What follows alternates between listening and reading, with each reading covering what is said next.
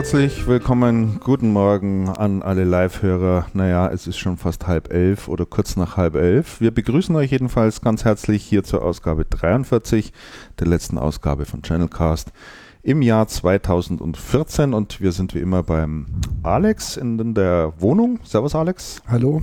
Und Alex. der Andreas ist auch da. Willkommen, ihr das stimmt. Und diesmal zugeschaltet aus dem hohen Norden äh, via Skype äh, der Markus. Servus Markus.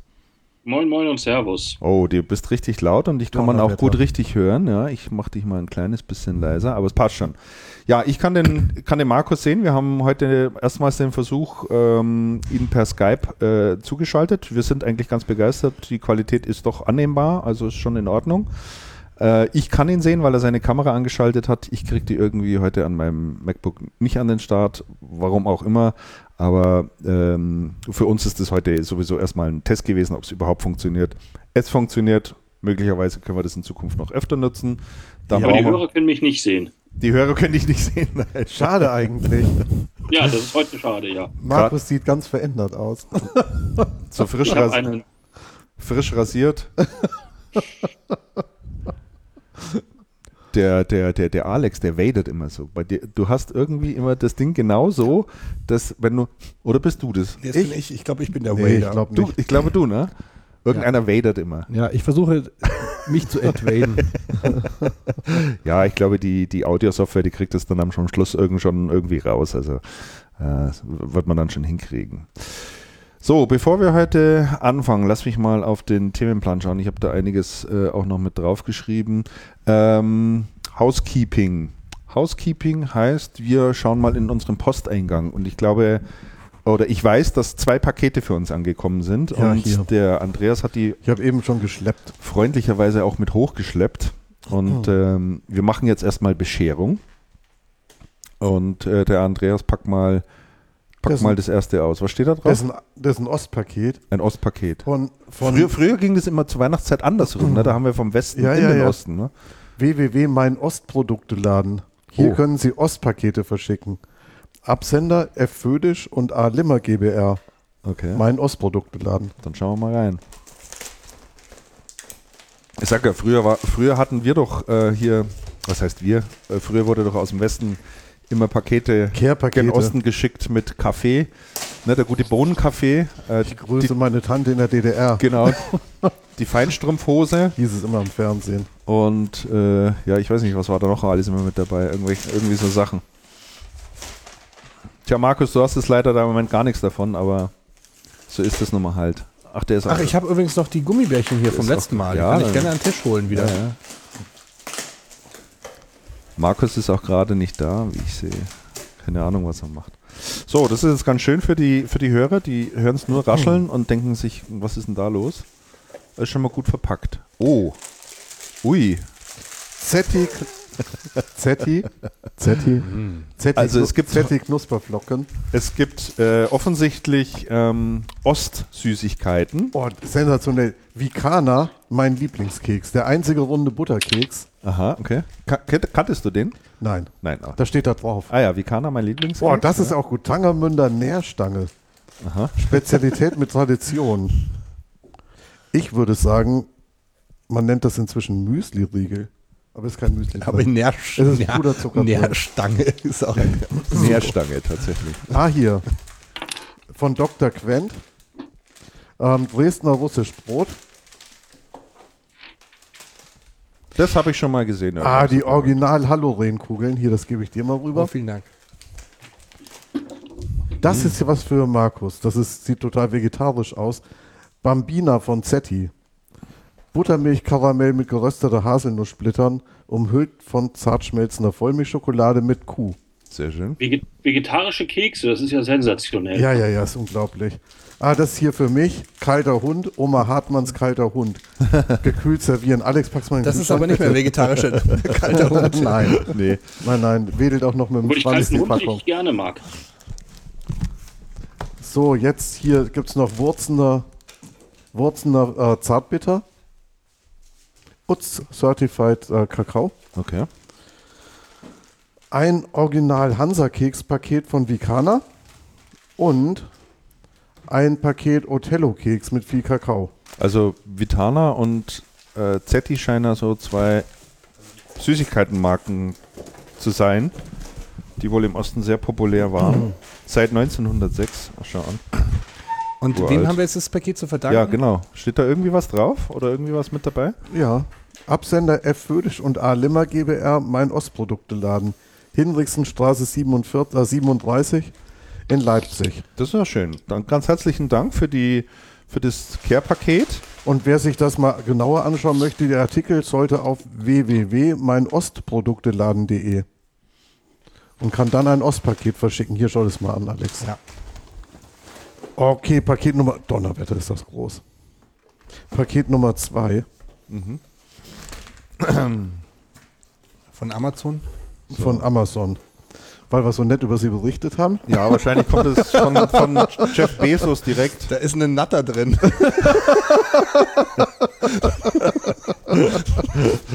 äh, so wird es sein. Da steht drin, Jungs, ihr berichtet mit gespaltener Zunge. nee, wahrscheinlich ist da jetzt ein Pferdekopf drin. Ja.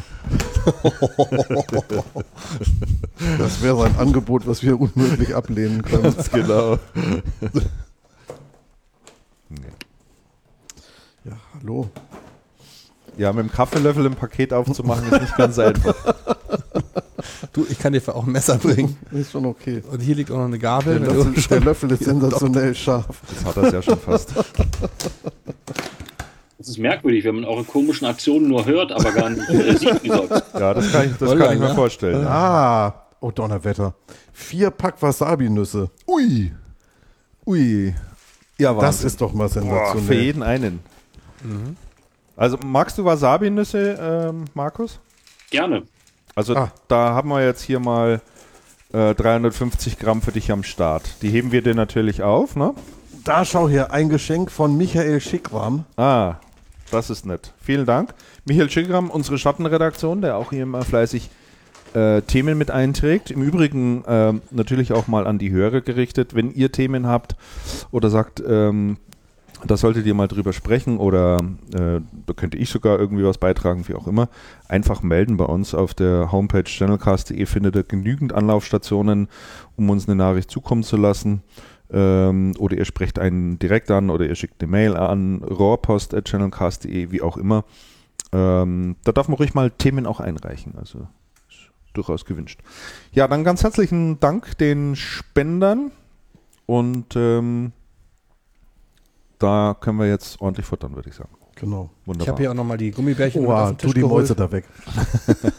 Butterbrezen haben wir auch noch da. Das Butterbrezen haben wir auch noch da. Ich habe da hinten noch ich bei meinem Weihnachtskalender war, Salami, was halt so in einem Weihnachtskalender ist. Also wenn, wenn wir eh gerade wascheln. Ja, wenn du von euch einer dann noch hier so einen Salami-Stick möchte. Ah, sehr schön. Christian. Dankeschön. So, was haben wir denn noch vergessen? Irgend, war, noch, war nicht noch irgendwas offen vom letzten Mal, was noch irgendjemand äh, nachrecherchieren wollte? Oder wenn man sich das nicht aufschreibt, ist es weg, ne? Oder? Du musst immer nachfassen, Christian. Ja, ich muss nachfassen. Ich muss, ich muss das mal irgendwie anders machen, sonst so funktioniert das einfach nicht.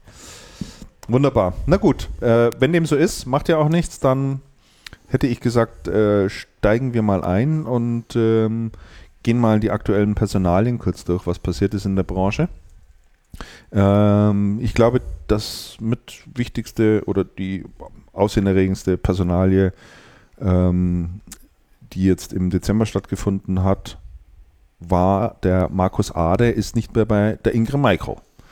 Ade war, wie lange war der dort? Ein Jahr und, ne? Eins? Äh, acht Jahre. Sieben oder acht Jahre. Ja, aber nicht in, bei, bei der Ingram noch nicht in der Position. Nein, nicht in der Position. Da, da war er, glaube ich, ein gutes Jahr. In der Position ne? war er etwas über ein Jahr. Mhm. Etwas, etwas über ein Jahr, ganz genau. Und äh, ja, es gibt auch einen Nachfolger.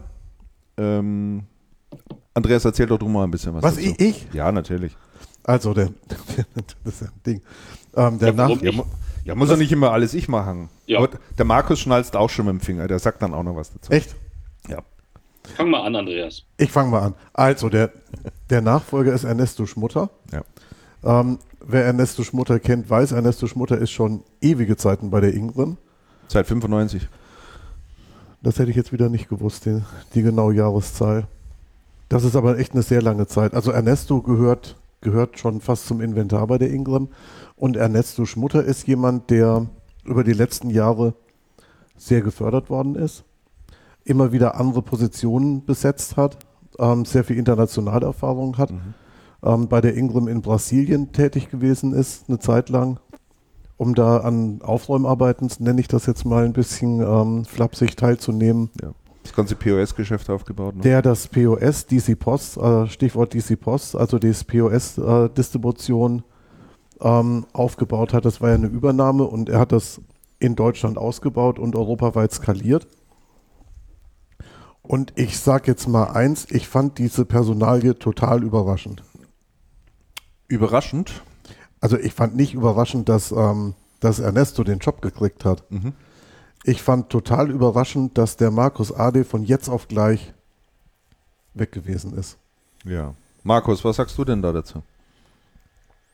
Danach war ja noch, äh, nachdem die Pressemitteilung am, am Abend kam, ich weiß gar nicht mehr, was es für ein Tag war, ich glaube ein Donnerstagabend, ja, ähm, äh, gab es Freitag noch eine Telefonkonferenz mit, ähm, mit äh, Gerhard Schulz, mhm. wo wir uns auch alle eingewählt hatten und da hat Gerhard Schulz so etwas die Hintergründe dieser dieser Personalie erläutert. Ähm, ja, er, er vorweg, na klar, war auch für mich super überraschend, dass, dass Markus Ade weg ist.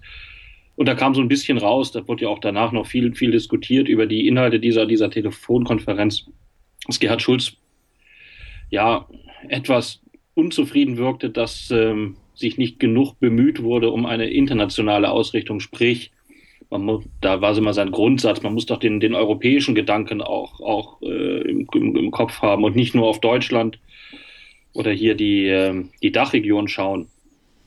Was ich immer etwas merkwürdig fand, weil wenn ich verantwortlich bin für Dach, also ja noch ein Haar dran bei, mhm. bei äh, der Position von Markus Ade, sprich Ungarn, bin ich natürlich nur oder primär darauf bedacht, ähm, die Region, die ich zu verantworten habe, mich um die zu kümmern und nicht noch den Engländern oder den Franzosen jeden Tag zu helfen oder anzurufen, was die so machen. Das macht ja Gerhard Schulz als Europachef. Insofern fand ich diesen implizit, implizit geäußerten Vorwurf, dass da zu wenig sich um die anderen Länder gekümmert wurde, etwas merkwürdig, muss ich sagen, weil der Markus Ade ist halt für DACHH verantwortlich gewesen. Ne? Und der im Gegensatz zum Ernesto Schmutter, der jetzt ja nur in Anführungsstrichen Deutschland hat. Mhm. Und äh, das, dieser Vorwurf schwang so ein bisschen mit, als ob sich da nicht genug bemüht wurde mit den Kollegen in den anderen Ländern. Mhm. Also ich kann mich zumindest noch erinnern an, ähm, an den Zeitpunkt, als der Gerhard Schulz, damals eben noch äh, Deutschlandchef, ähm, nee, Deutschland, Österreich, Schweiz, war ja damals auch schon so, äh, den Markus Ade an Bord geholt hat äh, Markus Ade war ja vorher bei Tech Data und ist ja dann gewechselt zu Ingram. Markus Ade war nicht mehr bei Tech Data. Da war nicht mehr bei Tech Data. Ganz kurz bei der Max Data. Ganz kurzes was, Gastspiel allerdings. Was allerdings ne? ein sehr, also nicht eine wirklich glückliche Geschichte gewesen ist. Richtig. Und ähm, ich weiß noch, als, als ähm, Gerhard Schulz war unheimlich stolz drauf, dass der Markus Ade bei der Ingram anfängt und äh, hat ihn also in den höchsten Tönen auch gelobt und immer wieder gesagt, das ist also mein absoluter Wunschkandidat und so weiter und so fort. Und äh, dass das jetzt so ab, ab, abrupt sozusagen endet, ja. Also der Markus Ader ist ja damals eingestiegen äh, direkt als Vertriebschef, meines Wissens Nein, nach. Der, der hatte ursprünglich die, die Aufgabenstellung nicht Vertriebschef, sondern ähm, den Value-Bereich Value zum Raum. Wurde dann aber sehr schnell auch zum Vertriebschef. Ganz genau. Also hat er innerhalb des Hauses, innerhalb der Ingram relativ schnell Karriere auch gemacht und wurde dann mit in die Geschäftsführung genommen. Genau, das ging ruckzuck. Dann kam die Beförderung vom Gerhard Schulz, der dann als Europachef ähm, nicht wegging. Er ist ja dann noch am Standort äh, geblieben, äh, aber wurde dann befördert und Nachfolger war dann ganz klarerweise auch der Markus Ade. Aber allzu lang hat das, wie gesagt, nicht angehalten. Ähm, kommt da das sogenannte Peter-Prinzip zum Tragen? Also das heißt ja, man wird so lange befördert und äh, so lange hochgelobt, bis oder was, was glaubt also ihr? Ich, also ich weiß es nicht. Ich, fand's, ähm, ich fand das schon mehrfach erstaunlich. Du hast es ja gesagt, Christian. Die, ähm, die beiden, nein, eigentlich sind es ja, es ist die Geschäftsleitung in München so der harte Kern ja gewesen. Ähm, Gerhard Schulz, Markus Ade, Robert Beck. Mhm. Und die drei waren unheimlich eng. Ja. Waren auch gar nicht, ähm, gar nicht irgendwie konkurrierend. Und mir hat mal jemand gesagt, also die drei, das hätte er noch nie gesehen, die halten ja immer zusammen. Die lassen sich auch nicht gegeneinander ausspielen. Ja. Da kommt auch kein Europäer dazwischen und kein, und kein Amerikaner. Die halten einfach immer zusammen. Und das ist in so einer Branche wie in, in unserer ist das schon selten. Das gibt es überhaupt nicht oft. Und, und mich hat dann gewundert, dass das so abrupt endet. Und der ein Kommentar dazu war, naja, wenn man auf europäischer Ebene ist, dann sieht man die Dinge halt anders, als man sie vorher gesehen hat. Mhm. Mhm. Und, und ich glaube, das ist schon, das ist schon auch so. Ja, aber Weil, wenn man auf europäischer Ebene ist, klar sieht man die Dinge anders. Es war ja auch die, ist die Aufgabe von Gerhard Schulz, die, die auf ganz Europa zu gucken. Wie ich finde, war es die Aufgabe von Markus Ade nicht primär. Ne? Ähm, nein, schon nicht. Auf der anderen Seite ist so, dass Deutschland ja innerhalb der Ingram ähm, Europa gerade eine Vorreiterrolle spielen sollte, weil man die größte Landesgesellschaft ist, die viele Geschäftsbereiche und viele ähm, Prozesse einfach schon sehr lange macht und da ja irgendwie schon so eine, so eine Vorbildrolle haben sollte. Aber es ist nicht so. In irgendeiner dass, Form. Ja, es sollte aber auch keine Einbahnstraße sein. Das hat Gerhard Schulz auch gesagt. Das habe ich gelesen, so, ja. Ich war, ich, ich war erstaunt. es sollen nicht alle jetzt das deutsche Modell nachmachen, sondern Deutschland soll auch bestimmte Sachen, die in anderen Länderorganisationen schon weiterentwickelt sind, wie zum Beispiel das MPS-Geschäft in England hat er angeführt, übernehmen. Man soll einfach mehr miteinander arbeiten und nicht jetzt die, ähm, das deutsche Modell in anderen Ländern übertragen. Also mhm. man soll einfach enger miteinander zusammenarbeiten. Mhm. Das war so der Hintergrund auch, den der Schulz in der Telefonkonferenz da ähm, geäußert hat. Aber vielleicht kann man, vielleicht kann man wenigstens sagen, der, der Gerhard Schulz, der jetzt eben diesen Blick von, von, von oben hat auf das Ganze, ist jetzt meine Interpretation, zumindest hat es wohl offensichtlich dem Markus Ade nicht zugetraut, das so umzusetzen, wie der Gerhard Schulz sich das vorstellt, sondern hat sich jemand an die, an die Seite genommen oder hat dort jetzt jemand implementiert, von dem er weiß, dass er sehr stark internationale Erfahrung hat, äh, schon sehr viele Sachen und sehr viele Dinge auch aufgebaut hat und das ist der Ernesto Schmutter. Also in, bei Ingram ist es ja so, dass gerade unheimlich viel zentralisiert wird, auch europäisch zentralisiert wird. Also es gibt ja diverse, ähm, diverse Outsourcing, Outsourcing-Geschichten, äh, also wo ähm, Funktionen, die interessanterweise auch mit Kundenansprache zu tun haben, ähm, nach, ich glaube, nach Bulgarien outgesourced werden. Nach Sofia, stimmt das? Ja. Nee, Rumänien, oder? Ich dachte nach, ich dachte nach Bulgarien, aber da, aber da bin ich mir nicht hundertprozentig sicher. Auf jeden Fall in die, also also, also schon in die, ähm, in die Region dahinten, sag ich mal, von uns aus gesehen. Ähm, und in Deutschland ist man damit nicht unbedingt glücklich. Und ich kann mir nicht vorstellen, dass der, dass der Markus Adi zum Beispiel mit diesen, mit diesen Geschichten sehr glücklich gewesen ist. Als, als Deutschlandchef. Ja. Aber sicherlich sicherlich jetzt viel, viel Spekulation, auch äh, wie du sagst, Christian, ob man das dem Markus Ade zugetraut hat oder nicht, kann ein Grund gewesen sein. Es kann aber auch einfach mal gewesen sein, dass da irgendein Vorfall war, wo man dann eine, eine Auseinandersetzung hatte und äh, bis dem Gerhard Schulz dann irgendwie in Anführungsstrichen gereicht hat. Das kann, kann ja auch immer mal, mal passieren. Ne? Also das hört sich auch für mich ein bisschen so an von außen, weil einen guten Manager lässt man doch nicht gehen grundsätzlich. Den setzt man dann woanders hin. Ja. Also ich habe das jetzt ähm, auch zum Beispiel im Zuge äh, von Cancom das ein oder andere erlebt, das war jetzt ein anderes Unternehmen, aber die behalten ja die guten Leute an Bord und machen, spielen ein bisschen Rochade. Je nach, das, je nach Stärke ja. auch der, der Leute. Und wer den Gerhard Schulz auch ein bisschen kennt, der weiß, dass, äh, dass, ähm, dass der Kollege auch mal ein bisschen aufbrausender sein kann. Vielleicht ist so. Ja. Ja. Der Gerhard. Mhm. Ja, ich hatte da persönlich mal auch das eine oder andere Erlebnis, als noch als Volontär. Da, da hat er bei mir durchgeklingelt. Echt? ja, wirklich. Ähm, da hat er mir noch gar nicht gekannt, aber der, wenn ihm Artikel äh, von mir nicht so gefallen haben, ich hatte ja, da schon immer ganz, ganz, gerne freche Schreibe und äh, dann sagt er schon, was er denkt. Ja. ja, er kann nicht nur milde. Also ich wurde auch schon mal geschimpft früher Echt? wegen einem Artikel. Ja, ja. Ja, also, Oder wegen dem Artikel, den ein Kollege geschrieben hat und ich hatte den zu verantworten. Mhm, mhm. Bei mir war es so, ich war drei Monate im Unternehmen und habe irgendwas Ronald hat mich, Ronald Wilczek hat mich einen Artikel drüber schreiben lassen über, über die damals über IT-Scope, die sich heimlich angezapft hatten an die Daten von ähm, Ingram Micro und damit Geschäft. Ja, damals ja noch nicht Das hat Ingrid Michael Preise transparent gewusst. Ja, genau. Oh, das konnte, er, ja, das konnte er nicht leiden. Nee, inzwischen, inzwischen. Nee, das fand er nicht gut. Inzwischen stehen sie dahinter und sind auch da proaktiv mit dabei, aber geht sogar so weit, dass man über das System bestellen kann. Also es läuft alles. Aber damals habe ich das aufgedeckt quasi. Und dann, und dann, ist, dann rief der Gerhard Schulz bei mir an mit hochrotem Kopf. So habe ich es mir zumindest vorgestellt. So hat er sich auf jeden Fall mir gegenüber benommen und hat mich wirklich total runtergemacht. Dabei konnte ich nichts dafür, sondern ich habe ja nur darüber berichtet. Aber direkt meine Durchwahl auch rausgekriegt. Also. Ja, ja.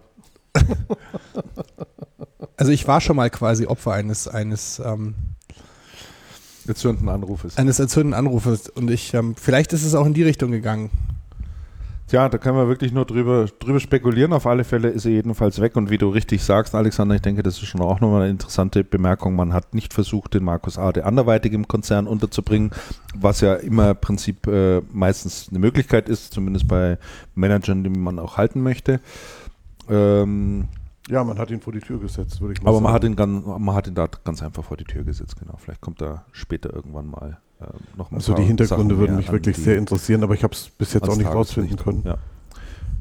So, gut. Das zweite Thema, das wir noch haben, da wir, also sprechen wir nur ganz kurz an. Zum einen, äh, der eine oder andere erinnert sich, das ist jetzt, glaube ich, aber auch schon ein gutes Jahr her, ähm, gab es eine Massenabmahnung gegenüber Systemhäusern, die auf Facebook mit einer eigenen Page vertreten waren und dort kein Impressum hatten. Wir kennen ja diesen Impressumswahn hier innerhalb Deutschlands.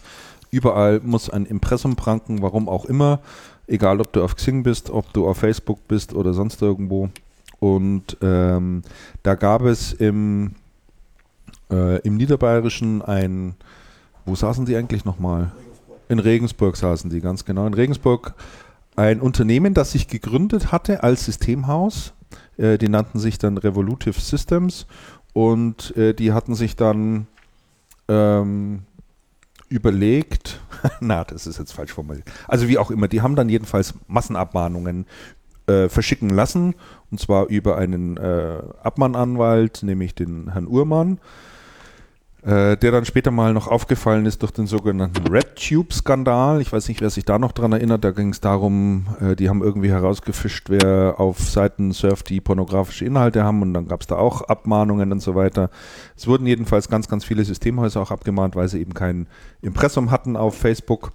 Und ähm, ja, die ganze Sache ist dann irgendwann ins Wanken geraten, äh, weil dann zusehends klar wurde, dass das der einzige und alleinige Geschäftszweck ist von Revolutive Systems, äh, diese Abmahnungen äh, zu verschicken.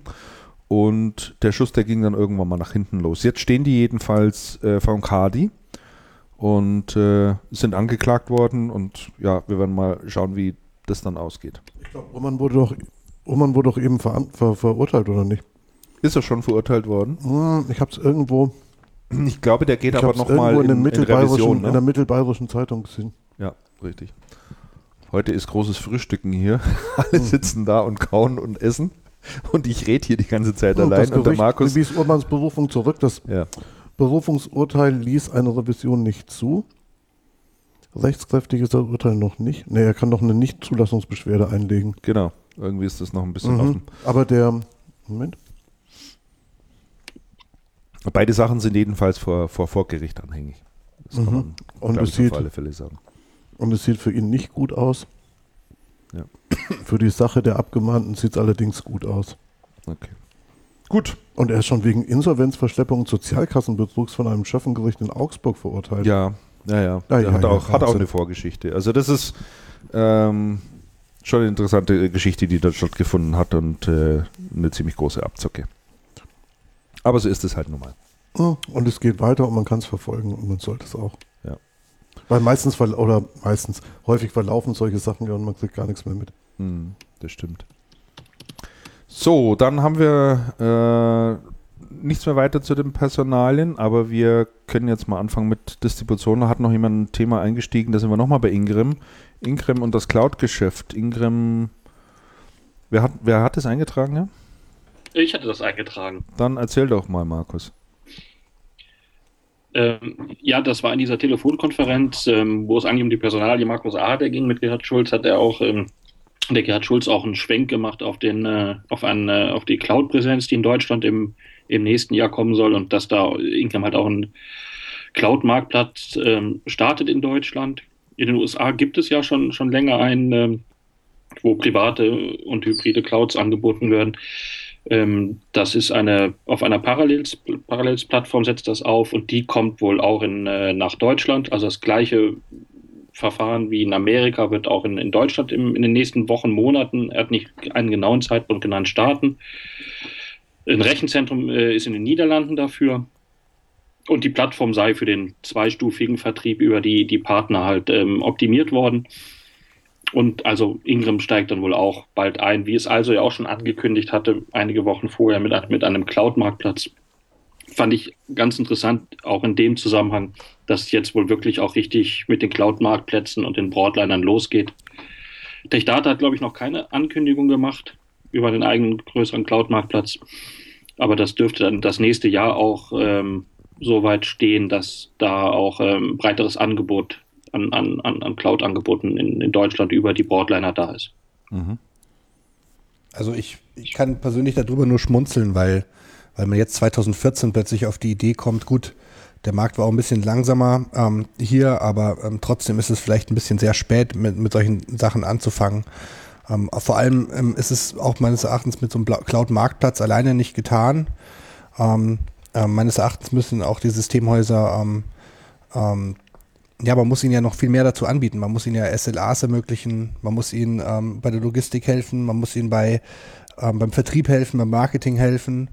Und ähm, man ist immer sehr schnell dabei, ähm, ähm, so Cloud zu standardisieren und Cloud-Angebote zu standardisieren, aber in der Realität sieht es ja doch immer sehr, sehr viel anders aus, weil alleine ein Systemhaus kann ja nicht von heute auf morgen einfach einem Kunden gegenüber Cloud, ähm, Cloud anbieten. Es muss ja anders projiziert werden und projektiert werden.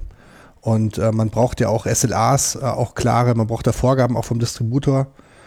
Und ähm, ich habe mich da mit dem einen oder anderen Kollegen aus der Branche unterhalten. Gut, es sind natürlich auch Wettbewerber, ähm, aber die haben sich da nicht sehr ähm, positiv dazu geäußert und haben gesagt, sie sollen erstmal beweisen, dass sie auch äh, quasi diese ganzen ähm, Facts außenrum um das mhm. reine Cloud-Business auch drauf haben. Ähm, also ganz spannend. ADN habe ich da jetzt länger auch ähm, gesprochen, weil die haben was ganz Spannendes vorgestellt. Ähm, ähm, die haben, ich möchte jetzt auch nicht so weit vom Thema wegkommen, aber die haben ähm, ähm, jetzt vor zwei Wochen eine ähm, Box vorgestellt, mit deren ähm, quasi die Systemhäuser eine UC-Box, eine Unified Communication Box, wo sie die, wo sie ihren Kunden auch die Cloud-Dienste von Microsoft anbieten können, aber eben in was Gewohnten in der Box, die sie selber eben auch bei sich äh, im Haus stehen haben können. Da gibt es die verschiedensten Lizenzmodelle dazu. Und ähm, aber ADN würde niemals auf die Idee kommen, selber ähm, sowas zu hosten, sondern die, denen geht es eigentlich nur um die Pakete außenrum, um den Cloud-Service. Und der Cloud-Service wird von Microsoft gestellt und sie machen ihn quasi schmackhaft für Systemhäuser. Und ähm, ich könnte mir vorstellen, dass solche Modelle, also quasi ähm, von Fremden gehostet, gehostet, aber man versieht, die, ähm, die Distribution versieht die Logistik, ähm, und die ganze, ähm, die ganze Geschichte außenrum, die man um so eine Cloud-Story eben rum braucht, ähm, die, die sorgt dafür, den, ähm, das den Systemhäusern bereitzustellen, dass sowas sinnvoller ist als ähm, reine Cloud-Services, die eh dann irgendwann mal auch nicht mehr die große Marge bringen, siehe Office 365 ähm, anzubieten. Ich weiß nicht, was eure Meinung dazu ist, aber für mich geht es eher um die Geschichte um Cloud herum. Du hast recht, die, äh, es ist recht spät, aber es geht ja auch manchmal einfach darum, dass man bestimmte ähm, Lizenzen einfach gerne mal dem, dem Channel anbieten würde. Ich habe vor kurzem mit Lexware gesprochen. Mhm. Äh, die äh, verkaufen bei Neugeschäft äh, die Hälfte mittlerweile über, über Subscription und äh, äh, haben da ein eigenes Cloud-Modell natürlich am Start. Und die Marion Winkler meinte, sie hätte das gerne auch den Partnern zur Verfügung gestellt. Ähm, im Subscription, dass auch der, der Channel daran partizipieren kann, aber sie hat halt keinen gefunden, der das machen kann. Ne? Sie hat mit den Broadlinern gesprochen, die, wie du sagst, Alex, die haben, die sind noch nicht so weit und äh, haben nur gesagt, wenn wir dann mal so weit sind, dann machen wir das ganz toll. Aber de facto hatte sie keine Chance, äh, das jetzt über einen, über eine breitere Distribution den, auch über den Channel einzukippen. Das ähm, läuft dann so derzeit, dass dann der Partner direkt anrufen muss, wenn er denn da eine, eine, einen, einen Kunden hat und den vermitteln will. Der ruft dann richtig bei Lexware an und der, der wird dann aufgeschaltet. Und sie wollte das gerne über die Distribution anbieten, sagte, ist halt derzeit in Deutschland da nicht möglich, über einen, über einen Broadliner diesen, den Vertrieb von den, von den Lexware-Lizenzen anzubieten. Ist Lexware nicht, ist hm? Lexware nicht Beta-Kunde, äh, Beta, ähm, als Beta auf der Plattform von der Alto? Kann sein, dass sie da jetzt ist, ja. Aber das geht ja auch noch nicht richtig los, das Geschäft. Aber sie hat, sie hat halt die mit den anderen, mit allen gesprochen, hat gesagt, es ist halt noch, Stand jetzt noch nicht möglich, da richtig äh, größeres Geschäft über den, über den Channel im Subscription-Bereich zu machen. Ne? Das ist Stand jetzt. Deswegen, ja, ja es ist spät dran. Ne? Ja, aber ist es dann ein nachhaltiges Geschäftsmodell, wenn es jetzt noch nicht möglich ist? Also, ähm, weil irgendwann wird es möglich sein und dann, welche Rolle spielt dann Incremicro noch? Also, äh, ich, ich kann dich nur bestärken, Alex. Also, ich, ich, ich finde dieses äh, Cloud-Geschäft über die, über die Distribution mehr als zweifelhaft. Also auf Dauer gesehen zumindest. Ja. Ähm, so als Market-Enabler, um das mal ein bisschen in die Breite zu bringen, mag das meinetwegen hilfreich sein. Äh, da aber auch eher unter Marketing-Gesichtspunkten und, und Informationspunkten und, und äh, bisschen Hilfestellung so am Anfang. Aber ähm, das wird ja auch irgendwann mal ein, ein, ein Common Sense ja, Geschäft werden, also ich, ich mein, was es ist. Und es gibt überhaupt keinen Grund in meinen Augen, da noch einen Distributor dazwischen zu schalten. Also ich meine, das ist ja das, was ähm, Acmeo ja zum Beispiel macht. Also der, die, also das ist ja das große Geschäft von von Henning Meyer und Acmeo, der die ja Cloud-Distribution in Anführungsstrichen machen. Die stellen halt ihren ähm, Systemhäusern SLAs bereit. Die machen ja. halt quasi die das ist Mehrwert die definieren das Leistungsspektrum der Anbieter und über, übersetzen es für Systemhäuser, damit die wieder mit ihren Kunden sprechen. Mhm. Das ist genau, das ist ähm, die Schulen entsprechend und ähm, die, ähm, die haben auch eine ganz, äh, inzwischen, ich habe mich da jetzt, äh, erst kürzlich habe ich mit dem Henning mal ein Interview gemacht, haben jetzt so ein Stufenprinzip, wie sie äh, quasi den, ähm, den Systemhäusern helfen. Das fängt an mit so einer ganz kleinen ähm, Teamviewer-artigen Lösung, die ja jedes Systemhaus im Einsatz hat. Ähm, da was Hochwertigeres anzubieten, den, ähm, ähm, den, also den Endkunden, dass die Systemhäuser in der Lage sind, eben nicht mit Teamviewer zu reagieren, sondern wirklich äh, Monitoring ähm, äh, Remote-Software einzusetzen, die tiefer in die Systeme rein, reingeht. Das ist ja wirklich handfestes Geschäft. Und wenn der Kunde dann einmal da, ähm, solche Dinge ähm, zu schätzen weiß, dann kann man halt anfangen, Stück für Stück ähm, noch mehr IT auszulagern an den jeweiligen Systemhauspartner. Das ist für mich ein durchdachtes Konzept. Ähm, da ist es bestimmt an der einen oder anderen Stelle braucht man da auch noch ein bisschen Öl noch mehr, um ähm, damit es funktioniert. Aber ähm, ähm, auf jeden Fall ist es eine, eine Story, die da erzählt wird. Und Obwohl die Acmeo, Acmeo ja? ich da mal reingerätscht, ist ja auch das eigentliche Geschäftsmodell auch eins, dass man äh, etwas mehr Anbieter, ich sag's mal jetzt ein bisschen salopp, Nischenanbieter hat, die keine große Marktdurchdringung haben, die keinen eigenen Vertrieb oder keine eigenen Plattformen hat, dass man die über die über das eigene Cloud-Angebot äh, dann vertreibt. Mhm. Sprich, das sind ja viele Firmen, die noch nicht stark, starke Vertriebsdurchdringungen haben, die de, deren Plattform noch nicht so bekannt ist. Die sind dann bei Acmeo. Ne? Das sind ja alles etwas kleinere Anbieter und das ist ja auch eigentlich sein Geschäftsmodell, ne? dass man mhm. Anbietern, dass der Anbieter dann äh, hostet in, in, in der Cloud, die halt äh, die eigenen Möglichkeiten noch nicht so haben, das selber zu tun. Ja, ja, absolut. Nee, da gebe ich dir recht. Aber da ist noch eine Geschichte mit dabei. Wie gesagt, das, das ist, ja eigentlich das, das ja, ja genau. Natürlich ja. kommen da noch Mehrwerte, aber das ist das eigene Geschäftsmodell und das ist ja auch dann in dem Sinne clever, dass ich die, mich auf die Leute konzentriere, die, die halt äh, das selber noch nicht äh, so weit sind, das, das, das, das selber zu machen. Ne? Mhm. Stimmt. Wobei, wobei auf der anderen Seite, was natürlich ähm, schon ein großes Problem ist. Da, da hatten wir vorhin kurz drüber geredet, Alex. Ich glaube, an der Stelle passt das ganz gut. Die, ähm, die Abrechnung von Cloud-Services muss alles andere als ähm, technisch gelöst sein, also die mhm. automatisierte Abrechnung. Ähm, es gibt ganz wenig Anbieter, die da bis jetzt irgendwas haben, also mhm. sowohl Hersteller als auch, als auch Hoster oder ähm, oder wie heißen die bei Microsoft? Äh, Splas. Spla, Spla-Partner. Ähm, das heißt, das heißt, hier ist, da ist einfach eine riesengroße Lücke und das ist ja wohl auch einer der ähm, Benefits bei dem System, was die also hat. Das hatten die jedenfalls gesagt, dass die, ähm, dass diese automatisierte, ähm, dass die automatisierte Abrechnung und das automatisierte Setup von, ähm, von Cloud Services da gelöst ist, was sonst so noch kaum ein, kaum ein anderer gelöst hat. Mhm. Ich also, fand das ein bisschen erstaunlich, aber dann hast du mir von Microsoft vorhin erzählt, Alex. Ja, ja. Und ähm, an der Stelle, erzähl das mal nochmal, das, das ist echt interessant. Also ich hatte die, ähm, da gibt es zwei, zwei Geschichten dazu. Die eine Geschichte ist, dass ich am Mittwoch die ähm, Ehre hatte, mit dem Christian Illig, äh, ähm, ähm, mit noch ein paar anderen Kollegen Abend zu essen und Microsoft-Geschäftsführer Deutschland. Microsoft, genau, mhm. und er zu der Thematik eben sich geäußert hat, weil ich ihn da direkt auch konfrontiert habe damit.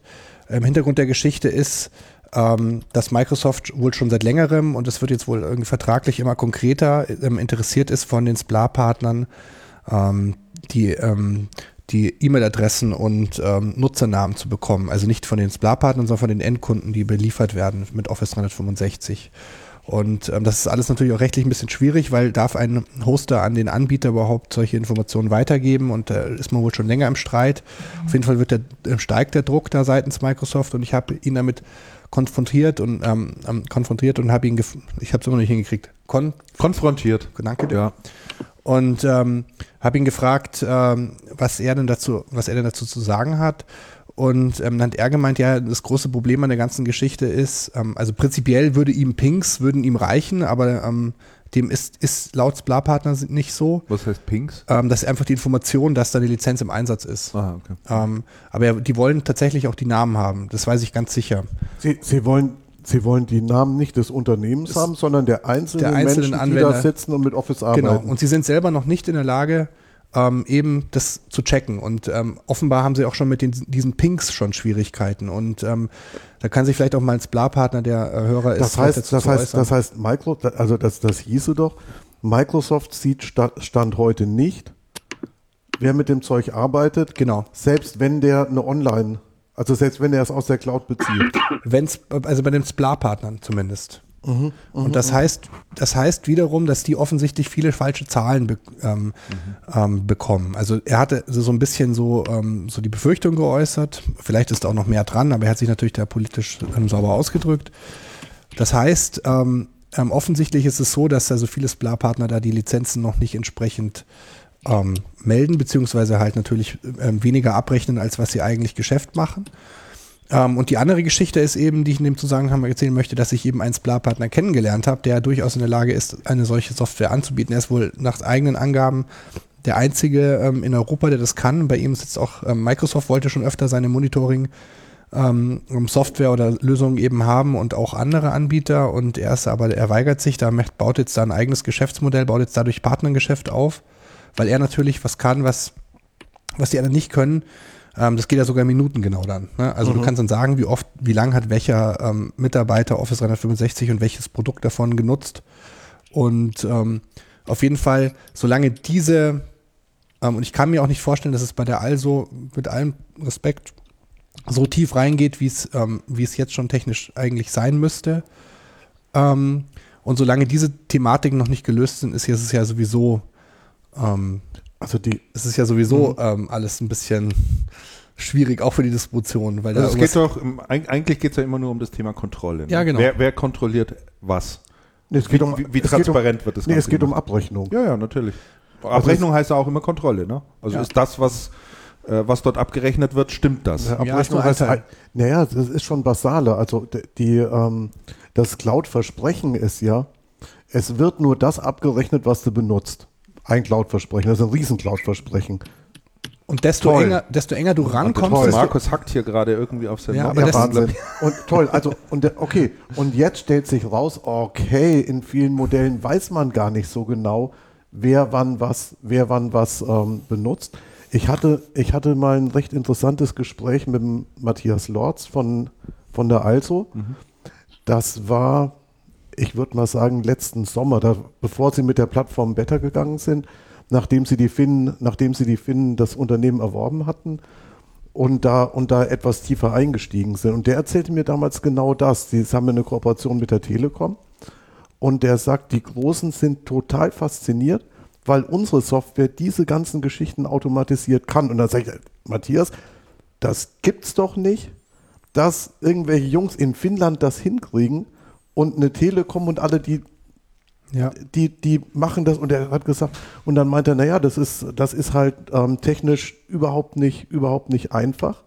Und es wird wahnsinnig viel bei allen Providern von Hand gemacht, von Hand, mhm. von Hand gemacht, was natürlich ein Riesenaufwand ist, der natürlich jegliche Vorteile des Cloud-Business-Modells für den Cloud-Anbieter komplett ad absurdum führt. Ja. Ja. Und jetzt kannst du sagen, okay, wenn das, wenn das ein valider Punkt ist und ein Distributor oder wer auch immer das gelöst hat, dann hat der definitiv einen Mehrwert, der, was, der, der tatsächlich was wert ist. Und dann hatte er noch gesagt, ja, und was die Finnen auch gemacht haben, ist, du kannst auch automatisiert die Software aufsetzen und sobald du es per Drag and Drop aufgesetzt hast, tickert sofort die Abrechnung mit. Und das ist was, was kaum einer bis jetzt hingekriegt hat. Mhm. Ich wollte da ergänzend dazu sagen, wenn du die Möglichkeit hast, so ein, so ein ähm, exaktes Monitoring zu machen, hat es natürlich auch den Vorteil für den Anbieter, dass er, noch, ähm, so wie das äh, Amazon ja auch macht, äh, mit den AWS unglaublich flexible Preise anbieten kann. Ja. Ähm, und, ähm, und du dadurch einen Marktvorteil hast. Und definitiv ist der Markt da, ähm, also in der Breite ist er noch nicht da unter den Providern. Und ähm, ich wollte noch was ergänzen dazu sagen, ähm, vielleicht mit, mit der Rolle der Distribution. Wenn man natürlich dorthin kommt, Cloud-Geschäft entstehen zu lassen, äh, vor allem ergänzendes Cloud-Geschäft zu den, also im SAS-Bereich, ähm, zu den PAS und IAS-Dienstleistungen, äh, dann hat die Distribution aus meines Erachtens schon eine ähm, ähm, Berechtigung. Daseinsberechtigung, wenn man es schafft, ähm, zusätzliches Cloud-Geschäft entstehen zu lassen, wo der Kunde vielleicht sonst nicht noch ähm, zugeschlagen hätte. Und ähm, da sind auch die Cloud-Anbieter offensichtlich äh, bereit, auf Marge auch nochmal zu verzichten. Wenn sie wissen, sie machen durch eine Distribution und entsprechend dann einen breiteren Kanal mehr Geschäft, als was sie sonst machen würden, weil, die, weil sie natürlich helfen können bei der Marktdurchdringung. Und ähm, da, das würde eine, ähm, eine Daseinsberechtigung von der, ähm, von der Distribution im Cloud-Geschäft auf jeden Fall gewährleisten. Ich weiß es, weil wir da auch schon persönlich, ich habe zu tun mit ähm, der German Business Cloud. Das ist auch ein Markt, mhm. ein Marktkatalog. Das ist der Frank Türling. Ja. Ähm, Habe ich, glaube ich, schon beim letzten Channelcast auch erzählt. Und die sind gerade dabei, ein Geschäftsmodell ähm, zu erstricken. Ähm, ähm, ähm das nennt sich Bazaars, Business App Store as a Service. Und das mhm. wollen sie auch den Distributoren anbieten. Und da geht es darum, dass die quasi mit den Anbietern auf der German Business Cloud die inzwischen auch schon online ist, dieser, dieser ähm, Marktkatalog, dass sie dies, dass sie da einen wirklich einen geschlossenen App Store draus machen und zu den Distributoren gehen, das ist zumindest ihr, ihr Vorhaben und da sprechen sie auch schon mit Distributoren äh, und diese ähm, Software as a Service Dienstleistungen nochmal über diesen zusätzlichen Kanal Distribution anbieten, wiederum an ähm, die das wiederum weiterreichen. Und sie, die Mehrwert, den sie leisten, ist eben diese ganze SLA-Logistikgeschichte, die Margenaushandlung, ähm, das White Labeling und alles, was da eben möglich ist in dem Kontext, schon ausgearbeitet haben. Und die Cloud-Anbieter waren wirklich bereit, hier auf Marge zu verzichten, weil sie halt, ähm, weil ihnen zusätzliches Geschäft winkt. Also man geht ja immer oft davon aus, dass ein Cloud-Dienst, so wie bei Facebook, ähm, einfach im Web ist und jeder nimmt es äh, wahr. Ich glaube schon, dass man damit proaktiven Vertrieb ähm, ja, das glaube ich aber auch. schon noch einiges ankurbeln kann. Ähm, das glaube ich aber auch. Schau dir an, wie die, ähm, wie die Bekanntheit von Apps in, in App Stores massiv nach unten geht von den Top Ten. Ja, klar gibt es das alles. Na klar könnte man es finden. Findet es einer? Hm, nicht unbedingt. Wenn mich einer darauf hinweist, ist das es schon gibt, eine andere es Geschichte. Es gibt 15 CRM-Anbieter, äh, woher soll ich wissen? Oder 150 oder 1500, woher soll Was ich mein wissen? richtiges System ist. Ja, ja. ja. Absolut. Es gibt noch eine zweite Geschichte, die ich hier anschließen wollen würde. Das war nämlich auch so eine ähm, Bemerkung von dir, Alex, vorhin, ähm, die ich hochspannend fand aus deinem, aus deinem Microsoft-Abendessen, nämlich zur Rolle der Large Account Reseller und der, und der Splar-Partner bei Microsoft. Ja. Also das fand, das fand ich super spannend, da sollten wir unbedingt drüber sprechen. Also es kracht, offen, es kracht offensichtlich gerade hinter den Kulissen ähm, bei Microsoft, auch in der, der Top-Partnerwelt, ähm, weil diese Large Account Reseller, ähm, die ähm, scheinen das Geschäft zu blockieren ähm, gegenüber den Splar-Partnern und, und weiteren findigen ähm, Partnern, die im, im, im Cloud-Geschäft von Microsoft unterwegs sind. Und die LA-Partner haben das sind ja die, die quasi die großen Lizenzen, du hast es vorher schön beschrieben. Also Hörer, die jetzt ausrollen. dann nicht so im, im, im, ganz im Thema drin stehen, ja. vielleicht sollte man einmal kurz erklären, was La ist, und Spla und also, so weiter. Was bedeutet eigentlich was, dass wir die Abkürzung nächstes Mal Also La ist erklärt. Large Account Reseller. Das sind die großen Systemhäuser. Genau. Mhm. Ähm, insbesondere ähm, Microsoft ist ein Microsoft-Begriff. Mhm. Ähm, genau. Da geht es darum, dass die eben die ähm, diese Enterprise Agreements machen. Die machen genau. die großen, die machen die großen Lizenz ähm, also die, du, du genau, kannst es immer sehr schön die, beschreiben. Die, die Large Account Reseller sind ähm, der Microsoft-Kanal für Volumenlizenzen. Mhm. Ähm, die Large Account Reseller leben davon, dass sie bei ihren Kunden Lizenzberatung machen und Lizenzanalyse. Das heißt, ein Large Account Reseller kommt bei, was weiß ich, bei einer IDG ins Haus und schaut sich an, wie arbeitet ihr eigentlich, welche Software habt ihr im Einsatz, ist das alles vernünftig lizenziert, hat er Tools, in die er einkippt und auf der anderen Seite fällt dann als Ergebnis raus, so und so musst du lizenziert sein und das sind die richtigen ähm, Microsoft-Lizenzverträge, die du brauchst. Folgende Produkte solltest du so und so oft lizenzieren. Dieses ähm, Licensing-Thema ist ja ähm, je nach Hersteller beliebig komplex. Microsoft ist sehr komplex, bei den anderen ist es aber ähnlich komplex. Ähm, und der, und der Large Account Reseller ist praktisch für dich sowas wie ein Lotse, der sagt, okay, welche Volumenlizenzen brauchst du? Und der, ähm, der, dir das dann, der dir das dann entsprechend liefert, dass du auch Richtung Microsoft revisionssicher bist, denn Microsoft überprüft bei vielen Unternehmen, inzwischen auch bei sehr vielen Mittelständlern, ob sie richtig lizenziert sind. Mhm. Und da Sprich, der macht Lizenzberatung und Lizenzverkauf an Genau, ne? exakt, genau. exakt so. Und dann gibt es die SPLA-Partner, die dürfen, die haben besondere Richtlinien erfüllt mit ihrem Rechenzentrum äh, und die dürfen hosten, diesen Service-Provider.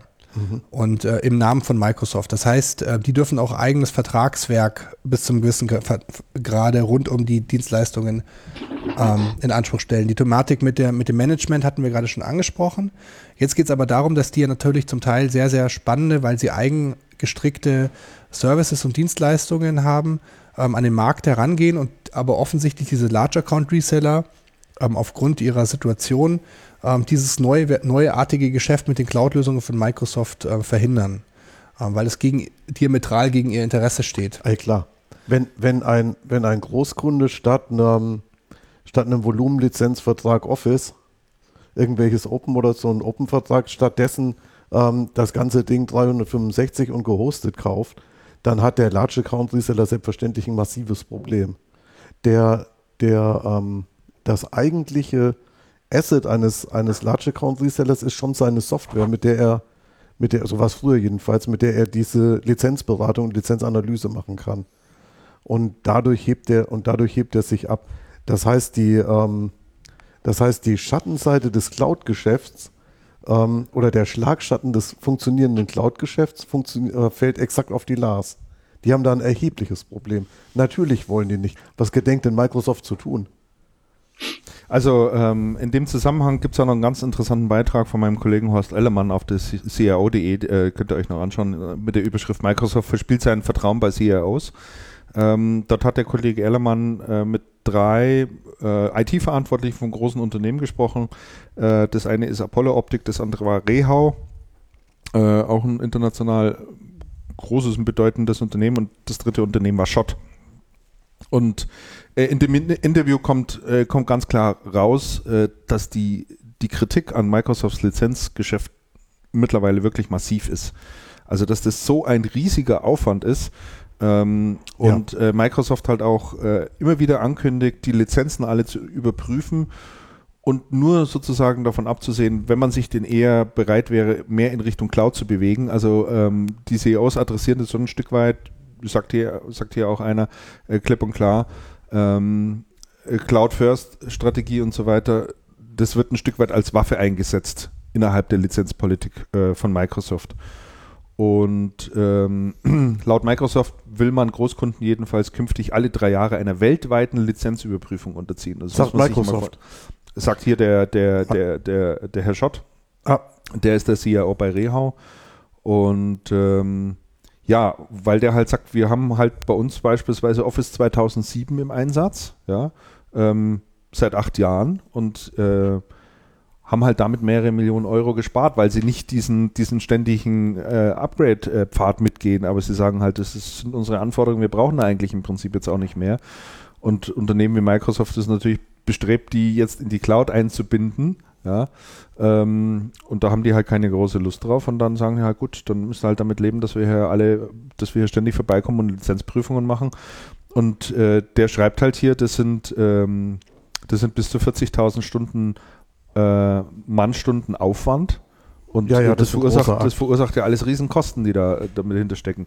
Das heißt, man, man, man benutzt diese, diese immer schärfer werdende Lizenzpolitik im On-Premise-Bereich auch sehr stark dazu, ähm, um die Leute da in die Cloud reinzutreiben. Ne?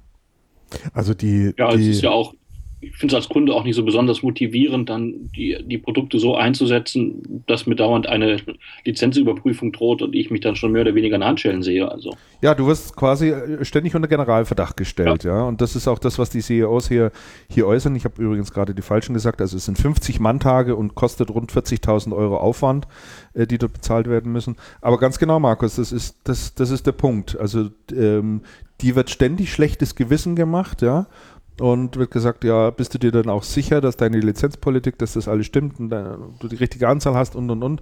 Du weißt, wenn dem nicht so ist, da kann es dann teuer werden und und und. Ne? Und das ist. Das ist schlimmer als Fahren ohne Führerschein.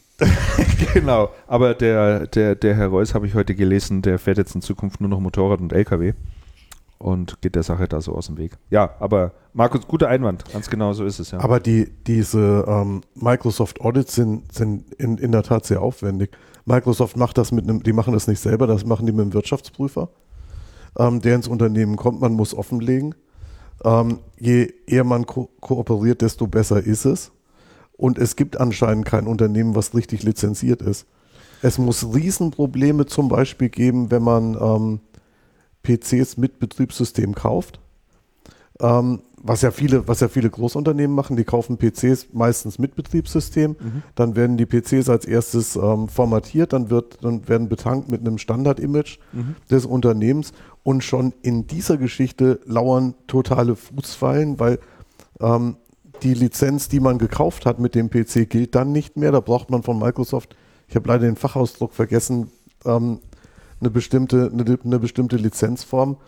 Dann ähm, wäre es sinniger gewesen, die PCs gleich ohne Betriebssystem zu kaufen. Man darf nicht, man darf nicht mischen. Es ist sehr, sehr kompliziert. Ich habe neulich, ein, ähm, hatten wir nicht letztes Mal über Balmer und Gates gesprochen und über die Rolle von Balmer. Und ich habe noch das schöne Zitat im, im Ohr aus dem Artikel in der Vanity Fair dass Balmer hervorragend, also Meister darin war, wie man aus Office-Lizenzen und Microsoft-Lizenzen noch mehr Geld rauspressen ja. kann.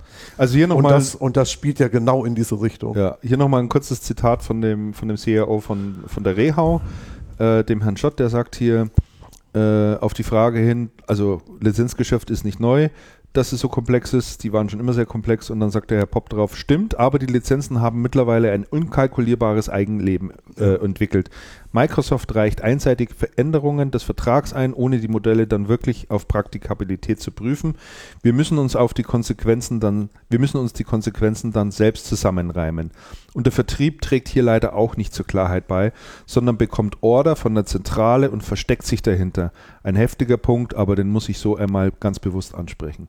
Also das sind schon. Der Vertrieb ist nicht glücklich über die über die ganze Geschichte. Ja. Und ähm, mir sagte mal jemand. Man wird bewusst dem, in die Irre geführt, sagte hier noch. Also das sind schon. Also mir sagte jemand aus dem, aus dem Umfeld, naja, das ist halt in zunehmend gesättigten Märkten, musst du halt schauen, wo dann, wo dann die Lizenzumsätze herkommen. Dann holst du es dir halt über Strafgelder oder über, ja. Ich mache es unendlich kompliziert. Klar, und dann, und dann hau ich und dann leite ich die, die, die Leute rein, ja. ja. Wir, reden aber immer noch über einen, wir reden aber immer noch über ein Kunden-Lieferanten-Verhältnis, ne? Ja, ja. Ähm, ja, in dem Fall ist das schwieriger. Das ist so ähnlich wie beim, wie beim, du warst doch auch in, in München lange Zeit, Markus.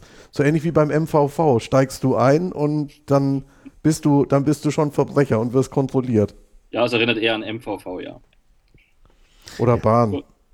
Aber, das, äh, aber, aber das ist, das ist schon äh, ein interessanter Punkt, den du da ansprichst, Markus. Also es geht schon um, um, um Lieferant und Kunde ganz genau. Also die Frage ist ja schon, ähm, geht man so in einer Geschäftsbeziehung mit um. Und ich meine, das ist ja jetzt hier kein kleines Geschäft, was da stattfindet. und, ne? und, lasst euch, und lasst euch sagen, es ist nicht Microsoft-spezifisch, das machen ähm, viele Softwareanbieter.